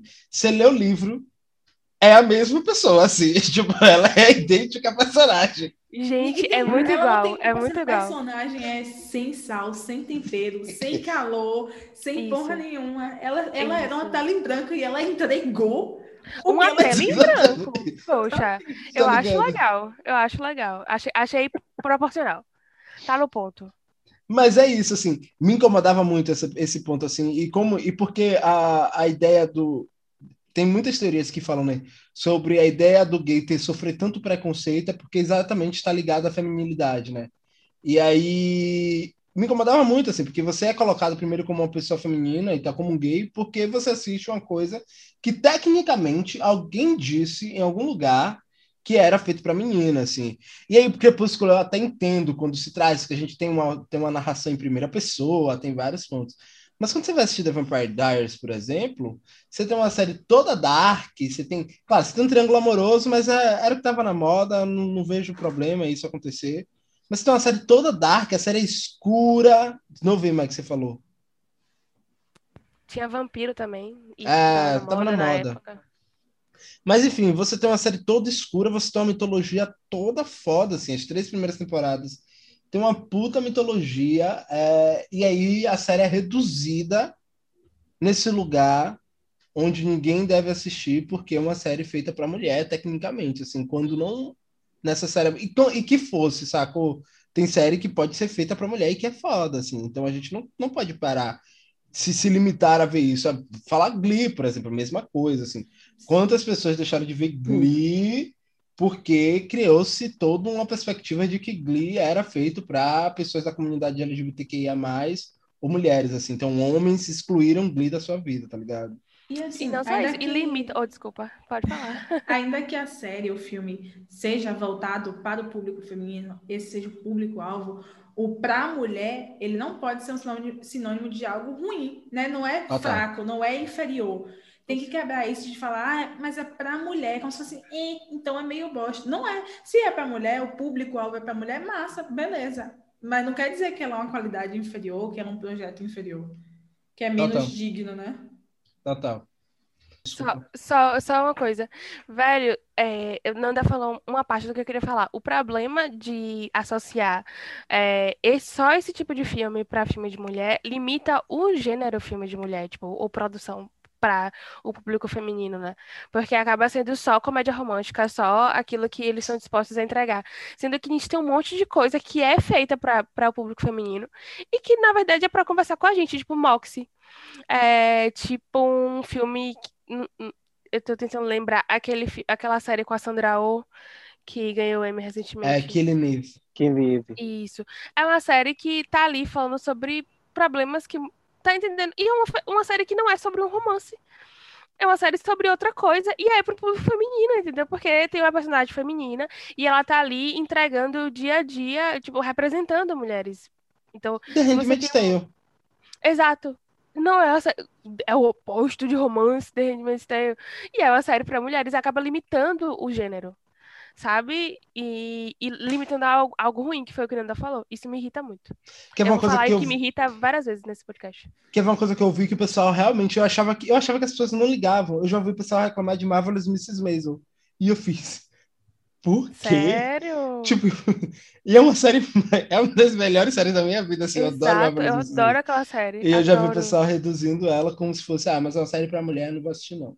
Tá ligado? E eu, tipo, meu o Deus. menino tá precisando aí dar uma melhorada. Mas, Mas aí, você falou de um filme aí, Roxy. Acho que foi a segunda vez que você tá aqui no Moxie. podcast. Moxie. É da Netflix. Ah, vou procurar. Estreou esse Valeu. ano, é, procure. Ótimo. É um Obrigado, time bem muito gostoso de assistir, né? Bem inteligente, inclusive. Hum. Uhum, Valeu. Obrigado aí. É, e aí eu queria perguntar para vocês, para a gente já caminhar para o nosso final aqui, mulheres negras. Que é que vocês acham? Como é que está sendo essa representatividade aí de mulheres negras? Porque, por exemplo, a gente vai ter uma Grey's Anatomy que vai ter como é, a protagonista mulher, branca, e enfim, a gente tem uma série de. A gente tem uma série de outras séries que tem essa protagonista de mulher branca, mesmo que ainda esteja nesse lugar do estereótipo, né? E não necessariamente isso acontece com mulheres negras, começa a acontecer lá com Scandal, Aí a gente tem o quê? Talvez Annalise Keating mais tarde e a Cook de Empire mais tarde, a, a Bia Mary Jane lá também com a, a Gabrielle Union. Mas eu falei só quatro, assim, se a gente for parar para pensar, tem série de mulher branca sendo protagonista desde os anos 50. E aí, mesmo que esteja presa no estereótipo. E aí eu queria perguntar a vocês como é olhar isso, vendo que as mulheres negras ainda não estão sendo representadas. Então a gente tem um caminho longo aí para percorrer, para a gente começar a pensar nessas propostas. Tem, eu ainda tem, é, eu acho que o estereótipo para a mulher negra ainda é mais pesado, porque é, ela ainda tem que sair do estigma das drogas, é, da mãe solteira, A mulher Da- raivosa. da mulher raivosa, sabe? Tem, ó, assim, eu culturalmente analisando, nós temos uma uma expressividade maior no nosso dia a dia. Talvez por ter, termos lutas diárias são completamente diferentes das mulheres brancas, entendeu? Então nós precisamos ser um pouco mais enérgicas em algumas coisas para nos impor e tudo mais. Todo mundo sabe disso. E aí, como tem o recorte racial, né? Tipo, a mulher que é incisiva já é agressiva. Se é uma mulher negra sendo incisiva, ela vai ser grossa, absurda, tudo aquilo que a gente já conhece. Mas eu, eu acho que ultrapassando esses estereótipos pesados mesmo, que tem a ver com violência, com, com, é, com baixa, com baixa, é, com baixo poder aquisitivo, que tipo, geralmente é relacionado a essas duas coisas, é, talvez a gente tenha um pouquinho de paz. Porque quando a gente olha alguma coisa que, em que a mulher sai desse estereótipo, ou alguma comédia, tem muito em Viagem de Garotas, que é com Regina. Com. Esqueci o nome dela agora. É, enfim, é um, um filme. É, mas é com aquela. A, a, a Brenda, né? É com ela? A Isso, de isso, isso. É Regina. Regina Hall, eu acho que é isso, né? Isso, isso, Regina Hall. Ela é um filme que, tipo, é levinho, é pra ser comédia, não tem ninguém falando sobre drogas, sobre nada, e dá uma paz. Já é, não, não é um filme que eu amo, pra mim não é um filme de boa qualidade, inclusive. Pelo amor de Mas- Deus, velho. Vamos valorizar esse Eu não gosto de filme, não, mas tudo bem. É, Mas saindo desse estereótipo de, de de, do peso, porque na história da mulher negra sempre tem que ter um peso, né, gente? É um negócio que não pode ser uma pessoa feliz só. Tipo, uma Não, pessoa porque rica negro só. sofrer racismo e todas as dificuldades da vida. É isso que, que caracteriza ser negro. É... E não só isso, mas ai, volta para aquela coisa que a gente falou no início do subtítulo, sabe? Para uma mulher negra estar sendo ali aquela protagonista, ela tem que ser a melhor no ramo dela. Olivia Pope, ela é a né? é, Annalise Keating, é, como é o nome dela? Olivia Pope, elas são as melhores do ramo, elas são procuradas porque elas são as melhores. Não pode ser um advogado qualquer, não É o pode. perigo do Black Excellence. O Isso, negro tem que ser sempre excelente para ele ser comentado, para ele ser lembrado. Sempre A mesma coisa acontece em Grey's Anatomy, que Grey, ela é bem mediana na residência dela, bem mediana, e Miranda já é, tipo, uma estrela no segundo ano de residência dela, entendeu? Tipo, ela é uma estrela e ela é a pessoa que todo, é, tipo, ela é chamada de Nazi, porque ela é incisiva, ela tá comandando todo mundo, mas ela precisa ser a mais foda pra chegar. E Grey, ela faz, ela não é excelente. O que me irrita Anatomy é isso, ela não é excelente. Ela consegue as mesmas coisas sem ser excelente.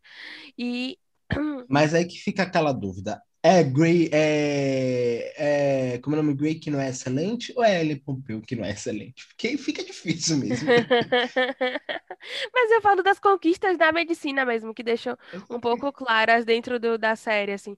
As conquistas que Miranda precisa fazer para chegar onde ela tá, é, conquistar para chegar onde ela tá, são muito maiores, entendeu? Tipo, são muito mais difíceis. Tem umas agruras completamente diferentes das de Grey. A Não própria Cristina é, né? Mais genial do que. Pronto, pronto, exato. A própria Cristina tem que ser super genial para ser a asiática do elenco, entendeu? A asiática fodona da porra toda. E é, eu acho que quando tirar. a- as- eu acho que a gente tem que tirar uma coisa por vez. Não dizendo que eu não queria que tudo fosse tirado de vez, mas a gente já sabe como as coisas funcionam. Então, agora eu acho que a gente tem que lutar para sair do estereótipo da coisa pesada, que é drogas e pobreza e ser mãe solteira e que é sempre algo muito importante para para representar a mulher negra, né? Tipo, as pessoas estão ali representando a mulher negra sempre dessa forma. Quando a gente tirar esse estereótipo, a gente vai pra tirar essa coisa de ser excelente em tudo pra estar ali, pra justificar aquele lugar. Porque agora a gente está lidando com um peso muito grande que, além de tudo que a gente já falou sobre, que, que são coisas que atingem mulheres brancas também, a gente tem que lidar com as outras coisas e essas. Então, é muito, é muito peso, muito peso. A gente, tipo, tá sempre carregando mais peso do que outras mulheres estão carregando, e não é diferente na cultura pop. Só que a- é- dentro da cultura pop, a gente precisa tirar uma quantidade muito menor de coisas para a mulher branca começar a ser representada de uma forma legal. Tipo, bota a mulher branca sendo fodona. Acabou. Tá, tá entendendo? Acabou não, mas melhora. Pra gente, a gente já é fodona. Já é o que a gente faz. Já é o que a gente faz na vida. Já é- todo mundo já olha pra gente como uma fortaleza, como uma pessoa que não vai quebrar. Já já é dessa forma pra gente. O que é que precisa tirar da gente agora pra gente ter ser representada de forma mais leve? Entendeu? Ah, você falou um negócio, mas aí tem uma- a própria. Esqueci o nome dela agora. A Cristina lá, a Sandra Oh. Ela falou que ela já estava. Ela não fazia muitos testes e que isso não era porque ela era uma boa atriz, né? Ela não fazia muitos testes porque ela estava condenada lá ao papel da melhor amiga da Branca. E aí tinham poucos testes para ela, assim. E aí quando ela foi para para Grey's Anatomy foi o mesmo processo. E olha, que Grey's Anatomy, Shonda é uma mulher, na minha opinião, é- Shonda tem uma série de problemas, assim, que ela esconde nos livros, no livro dela, mas ela tem várias coisas atrás do armário. Mas ela tem uma coisa muito inteligente que ela faz, que é ela não ela vai dando passo a passo para a coisa acontecer, tá ligado? Ela traz uma mulher como protagonista, mas aí ela coloca lá Miranda Bailey, que é a, a mais gigantona e mais fodona de todas, enfim. E aí em 2012, eu lembro do burburinho. É, vai sair a primeira série de drama protagonizado por uma mulher negra. Porque o preto também está sempre colocado na comédia, né? Comédia já tivemos várias. Mas que é Scandal. E eu lembro do burburinho porque foi uma agonia, assim. E Scandal, ela não é lançada na Fall Season. Se eu não me engano, eu posso estar errado, não vou lembrar. Ela é lançada na Summer Season. Isso aí, gente, pensando lá em 2012, onde Fall Season, Summer Season e Mid Season eram grandes coisas, assim, não tinha Netflix para pautar os lançamentos. Mas enfim, ou seja, a série tinha uma data específica para sair, né? Séries da Fall Season era a série geralmente que a emissora estava postando, as séries da mídia era a série que a emissora estava testando, e a série da Summer Season eram séries que a emissora bota aí para preencher buraco. Produziu, encomendei, preenche buraco, se funcionar a gente toca lá na Fall. E se eu não me engano, Scandal saiu exatamente na Fall ou na Summer, tanto que a série tem seis episódios, ela, a primeira temporada. Porque os produtores não acreditavam que uma série de uma mulher que estava aí fazendo Grey's Anatomy durante anos com a protagonista preta não ia para frente por, exatamente por esse motivo. Sendo que a esquenta da ABC Family, que é uma das coisas mais tradicionais que existe nos Estados Unidos, né? E aí é, é, esse é um ponto muito bacana. E a maneira que Shonda consegue fazer isso de maneira muito peculiar e de maneira muito inteligente, principalmente não evidenciando esse fato no começo trabalhando de forma muito grandiosa, assim. E aí depois a gente vai ter How to Get Away with Murder, depois a gente vai ter Empire. Empire também abre vários precedentes para outras séries do, no mesmo sentido, utilizando mulheres no mesmo sentido. Enfim, eu acho muito bacana como a comunidade negra nos Estados Unidos consegue se fortalecer. E aí, como é que a gente aqui consegue dar uma olhada para isso, para começar a apoiar mulheres negras também dentro do mercado, assim, porque é uma coisa que a gente não faz dentro do audiovisual. E está na hora da gente começar a fazer. Assim, Tem uma só, coisa. Só fazer um, um pequeno comentáriozinho que quando a gente fala né, de representação de mulheres negras, além do que mais já falou, né, da, dos estereótipos, de ser a amiga da, da branca que está ali só para escutar, entre outras coisas, quando se vai para o, o casting, né, para o elenco, isso é, é literalmente a ponta do iceberg.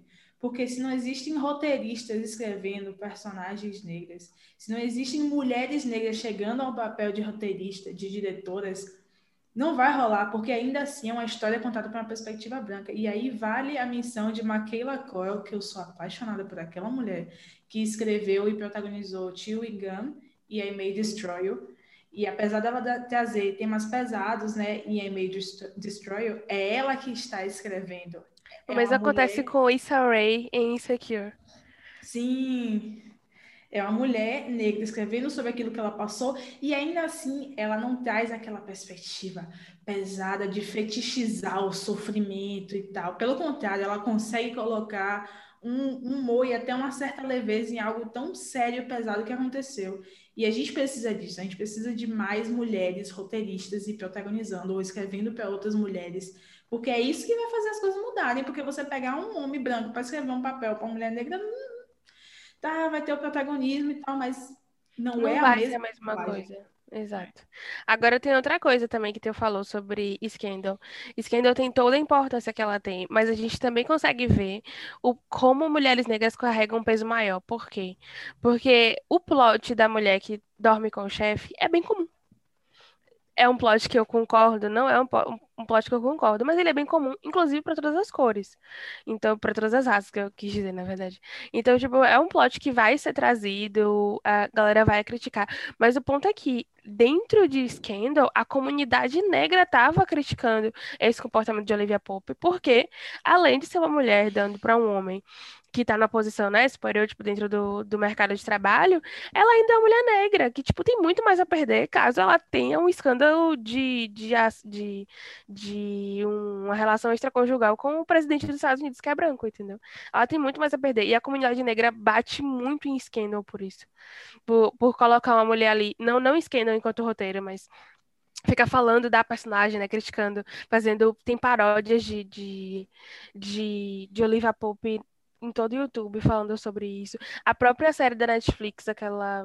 The Right People. Isso, faz, um, faz uma crítica sobre isso, que uma mulher negra abandonando tudo para poder dar para um homem branco, que é o presidente dos Estados Unidos. É como se. É como não, ela tem muito mais a perder é, do, que, do que se fosse uma série com a mulher. Com a narrativa de uma mulher branca fazendo a mesma coisa, entendeu? Agora, no final, achando. carrega um peso maior. Agora, no final, Shonda mostra que isso, assim, ela, ela coloca lá no final, assim, o próprio pai de Olivia Pope fala, você sabe que você nunca vai fazer isso, né? Porque o que você gosta mesmo é de poder. Eu acho, eu acho esse texto de, de Scandal, o final de Scandal maravilhoso, assim. Porque é Olivia Pope uma pessoa ávida por poder e, tipo, acabou, aceitem isso, lidem com isso, assim. E ela não tem problema nenhum, ela, ela mata a gente, né? Então, estamos aí em paz com Olivia Pope matando gente, continuando sendo heroína porque ela quer poder. E é o que ela quer. Poder, ela pode amar o cara quanto for, mas ela não abre mão do poder que ela tem, do poder que ela quer ter e que ela é poderosa, ela é a mente por trás de tudo, é, por causa de um, de um brother. Pelo menos é essa a impressão que eu tenho que o Shonda tenta trazer no final, assim. Mas vamos caminhando para o nosso final. É, foi muito bacana estar aqui com vocês hoje. Eu queria saber se vocês têm alguma consideração final, alguma coisa que vocês queiram comentar, alguma coisa que vocês queiram falar. Ai, por enquanto não. Por enquanto não. Eu só queria muito que as pessoas assistissem Gossip Girl 2021. Mas tem uma ponta aí que você falou de Gossip Girl, rivalidade feminina. Eu botei aqui no roteiro, esqueci de lhe perguntar. Gossip Girl, a série clássica, que é clássica, é clássica, né? Ela tem, traz um, ela é toda a gente já tem idade suficiente para ter algo clássico da nossa geração. Meu A Deus série clássica de Gossip Girl é toda pautada em cima de uma rivalidade entre duas amigas, né? Que tipo. E aí, E é essa que tá vocês- tentando quebrar a todo custo. Tô, tô atualizada, gente. Tô atualizada, tô atualizada. Eu disse que assistir, E aí? mas eu também. tô atualizada em Gossip Girl, gente. E aí, essa tá tentando, todo episódio, elas destroem isso, tipo assim, tentam destruir isso. Porque no início, na- no primeiro episódio, tá clara a rivalidade entre duas irmãs. E aí fica tipo, nossa, talarica de irmã, menino, loucura. Só que aí. O que acontece? A própria série começa a, a justificar. No último episódio, que inclusive até agora foi o melhor episódio da série. Tudo bem que a gente tá no terceiro, mas realmente foi o melhor. Não Legal foi bom, Matheus. foi legal Menino, demais. foi muito legal. Ai, Rapaz, gostei assistir. real. Pois é, mas enfim, o último episódio, que foi o melhor da série até agora, ele coloca um pouco de responsabilização na rivalidade feminina no cara, que é tá no triângulo amoroso, sacou? Tipo, de falar assim, vale, você já viu, você fica culpando mulheres é, por mudarem personalidade delas, porque, né, tipo, dinheiro, fama, ou então rede social, tipo, o personagem que se cria pra rede social, porque a- a- eles estão abraçando mesmo o negócio do TikTok e do Instagram né, nessa série. Que eu acho bem legal. Porque a nova geração gosta muito pra isso. Tem um barulho, né, gente? Perdão, foi o Sport TV que surtou aqui, nada que a brasileira entrou, ele, ele aumentou o volume sozinho. Ele Maravilhoso, maravilhoso. feliz. Nacionalista, gostei. Mas é, ele é, foi a primeira série que eu vi fazer isso, que falou pro cara, que é o Ricão, maravilhoso lá, e falou pra ele, tipo, você já parou pra pensar o seu papel nisso tudo? Porque você fica reclamando que mulheres mudam personalidades, é, mas você é o cara, o príncipe, o príncipe de Nova York, digamos assim, tipo, o cara mais rico daquela, daquele lugar, e existe muito impacto estar do seu lado. E você não toma responsabilidade nenhuma sobre isso. Elas estão. Todo episódio tá tendo uma desconstrução sobre essa rivalidade, entendeu? No episódio 2 já tava tudo resolvido entre as irmãs. Tipo, uma cedeu pra outra pra poder, tipo, vir os problemas. Não ficou naquela coisa de fazer picuinha. Tanto que parece que os problemas que vão surgir. Quem vai trazer são pessoas de fora e não as duas irmãs, entendeu? Como acontecia na série clássica. Tô gostando. Tô gostando. Acho que todo mundo. Tem um professor pervertido. Os professores são malvados nessa série. Gente, no último episódio. Imagina, você viu Eles que fizeram uma coisa. Gente, pelo menos não me dá spoiler, não. Eu fiquei assim, chocada. eu fiz, "Oxe, E eu não, eu não foi?" percebi o plano enquanto eles estavam fazendo, não. Não, eu, eu Enquanto fiquei, eles estavam "Mas fazendo- da onde isso? E aí, na hora que aconteceu, eu fiz, que doideira é essa? Que loucura é Exato. essa? Exato, gente. Eu fiquei chocada.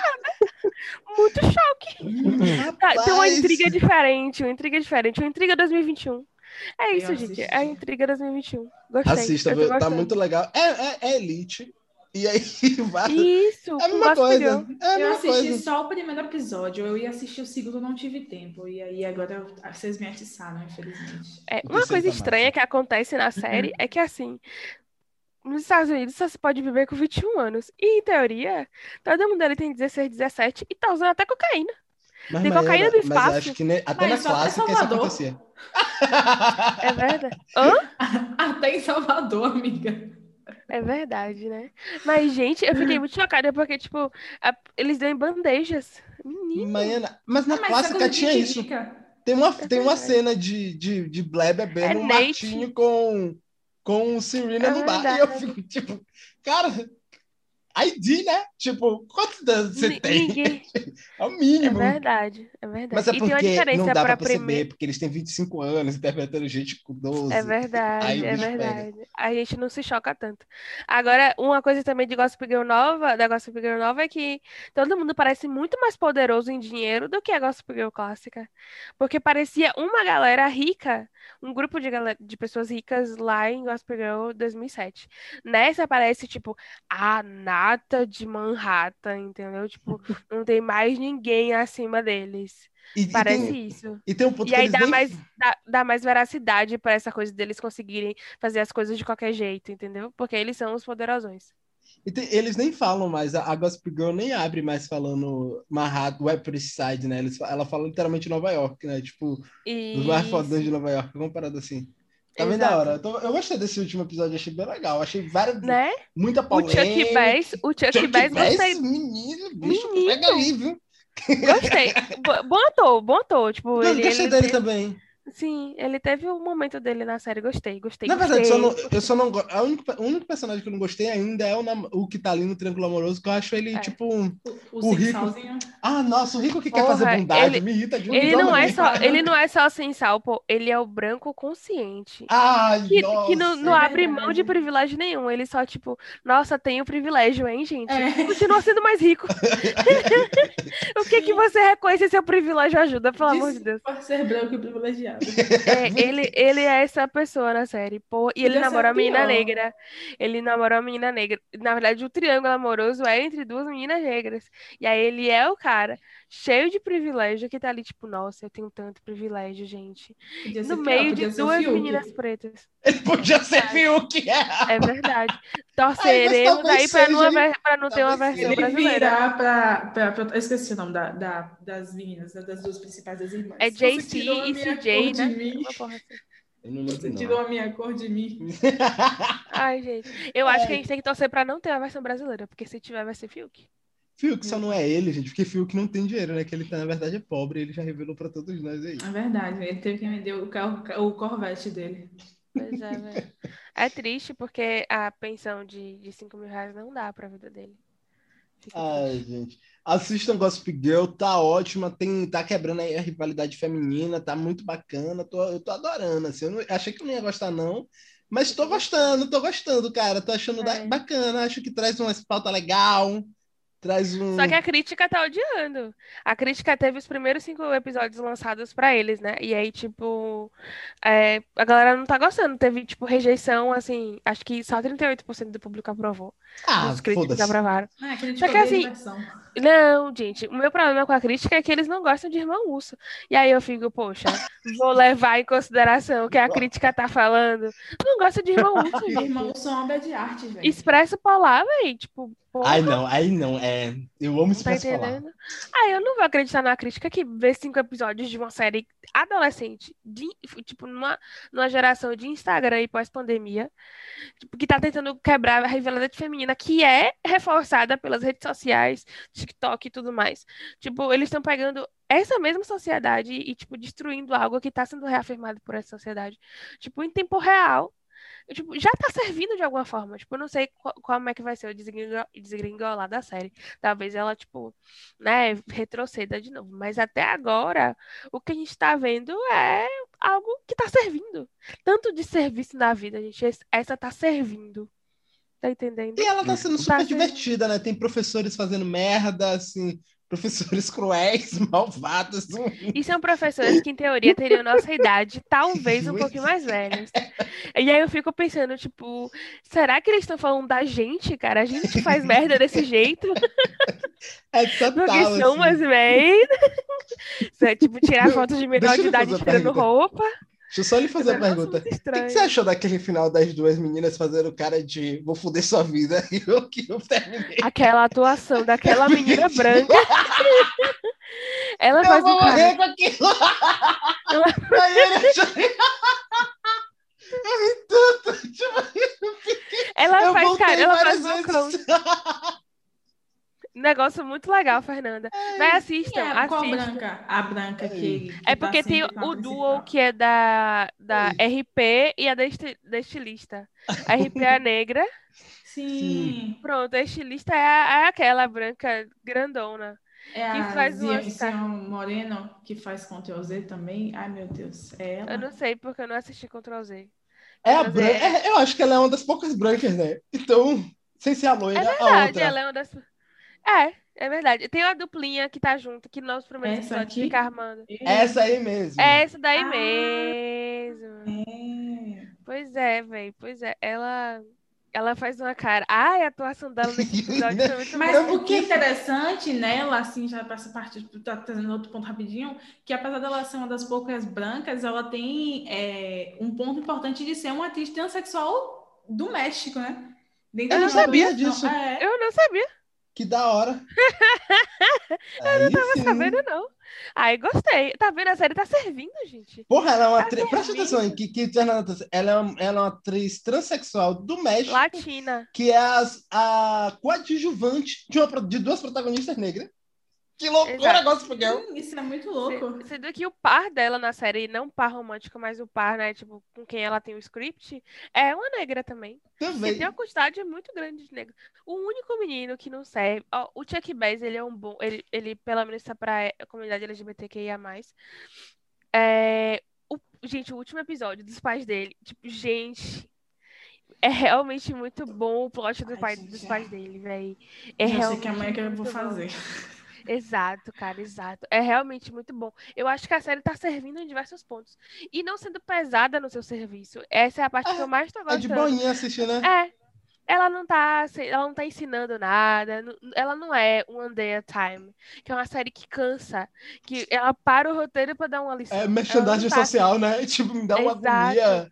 essa série não tá sendo assim. Ela tá sendo muito natural e pra uma geração que tá precisando por causa das redes sociais. Não dizendo que a gente não precisava, mas as redes sociais, elas, tipo, a, a- o TikTok, o Instagram, ele tá, o algoritmo do Instagram, do TikTok, tá pesando demais a visão e a autoestima de, de adolescentes, entendeu?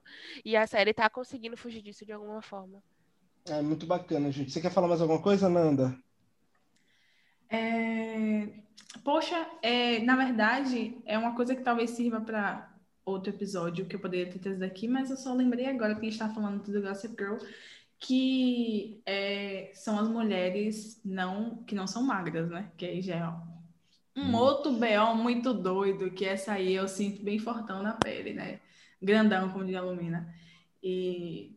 Mas é isso, muito simbólico. A gente está tendo essa conversa hoje, que é dia da mulher negra latino-americana e caribenha, né? É, E acho que é um assunto que ainda tem muito pano para manga, né? Como eu falei, tem a questão de mulheres gordas, sempre alívio cômico na questão. E aí, quando você bota uma mulher gorda, negra, aí ela é um alívio cômico, Uhum. mas ainda cheia de gestos e dedos e blá blá blá, e então- falando alto, gritando. Então, o ponto de tristeza é tipo aquele filme Preciosa. Sim, Nossa, eu odeio dá esse filme de uma maneira. Eu não E, consegui gente, vou lhe contar, hoje. vou contar uma coisa Não pra vocês assim, É muito triste. que meus É tipo, amigos. gente chora em ela, além de negra, ela ainda é gorda. É tipo assim, gente, ó, ó que horrível, como pode, né? O Eu ser vou, humano ter eu vou falar pra sorte. vocês, assim, na Exato. minha adolescência, eu fui chamado de Preciosa. Não me feriu, porque por alguma razão eu não pegava apelidos assim, não ficava levando pra vida, mas são amigos da minha vida, e eles me chamavam de Preciosa. É porque é amigo branco, né? Eu faço o quê com amigo branco? Vocês estiveram vendo isso, amo vocês, mas... Nada contra, tenho até amigos. É, Mas só não precisa demonstrar tanta branquice assim perto É. dos outros, né? Enfim, Polêmica. Mas é isso, né? Tem muito, tem muito, muitos recortes que a gente dá para tirar desse tema. sim, gente, foi um prazer estar com vocês aqui hoje. Mais você queria falar, percebi? Não? Dan, você queria falar alguma coisa? É engraçado, vocês estavam falando. Ah, desculpa, troquei meu fone. Se o som estiver diferente, é por conta disso, viu? É, tava lembrando justamente da série Glee. Vocês estavam falando sobre a questão da mulher negra, né? Que tava se- na série sempre é colocada como se fosse um alívio cômico. Aí lembrando da personagem, né? Amber Riley, que era da série Glee. Que ela Uhum. se negava a fazer esse papel da mulher negra sofredora. Eu só vi até a terceira temporada. Mas era uma série que mostrava essa pessoa que ela era divertida, ela tinha independência dela. Inclusive, é, a Glee abordava tanta questão, né, cara, interessante. Tinha o casal asiático e eles se perguntavam, cara, por que, que a gente tem que ir para terapia de casal asiático? Nós não podemos ir para terapia de casal normal? Glee é Aí, ou maravilhoso. seja, Glee, cara, com Glee era muito fantástico, cara. E tudo isso com a questão dos musicais, né? Para mim, o meu favorito até hoje é o primeiro de Britney Spears. É, que Ai, pelo amor de Deus, Daniel, não traz Britney Spears nesse programa. Daniel, Daniel, Daniel, você tá, é. você tá É e criativo. Daniel, Daniel, eu tenho uma teoria, Daniel, que Ah, todos os episódios de série são os, melhor, os melhores episódios de séries, episódios especiais são os Britney Spears, entendeu? A gente tem a Carly, a gente tem Jane the Virgin, a gente tem esse de Glee. Ela também quer Carly? Tem! É, é porque assim, é Viagem. camuflado, é camuflado. Eles não falam Ah, de tá. Britney, mas eles contam os eventos. Tem uma personagem lá que tá vivendo os eventos que Britney viveu em 2007, que é um ano Meu icônico. Deus. É um ano É um icônico ótimo ano pra. Britney. É um ano icônico. Eu acho que assim, eu tenho, eu, eu- é porque meu celular tá com 3%. Mas eu carrego no meu bloco de notas uma lista de, do porquê Britney Spears serviu os anos 2000. Eu gosto de Britney Spears? Não. Eu não gosto. Eu não escuto as músicas Spears. Mas faça um post pro Instagram.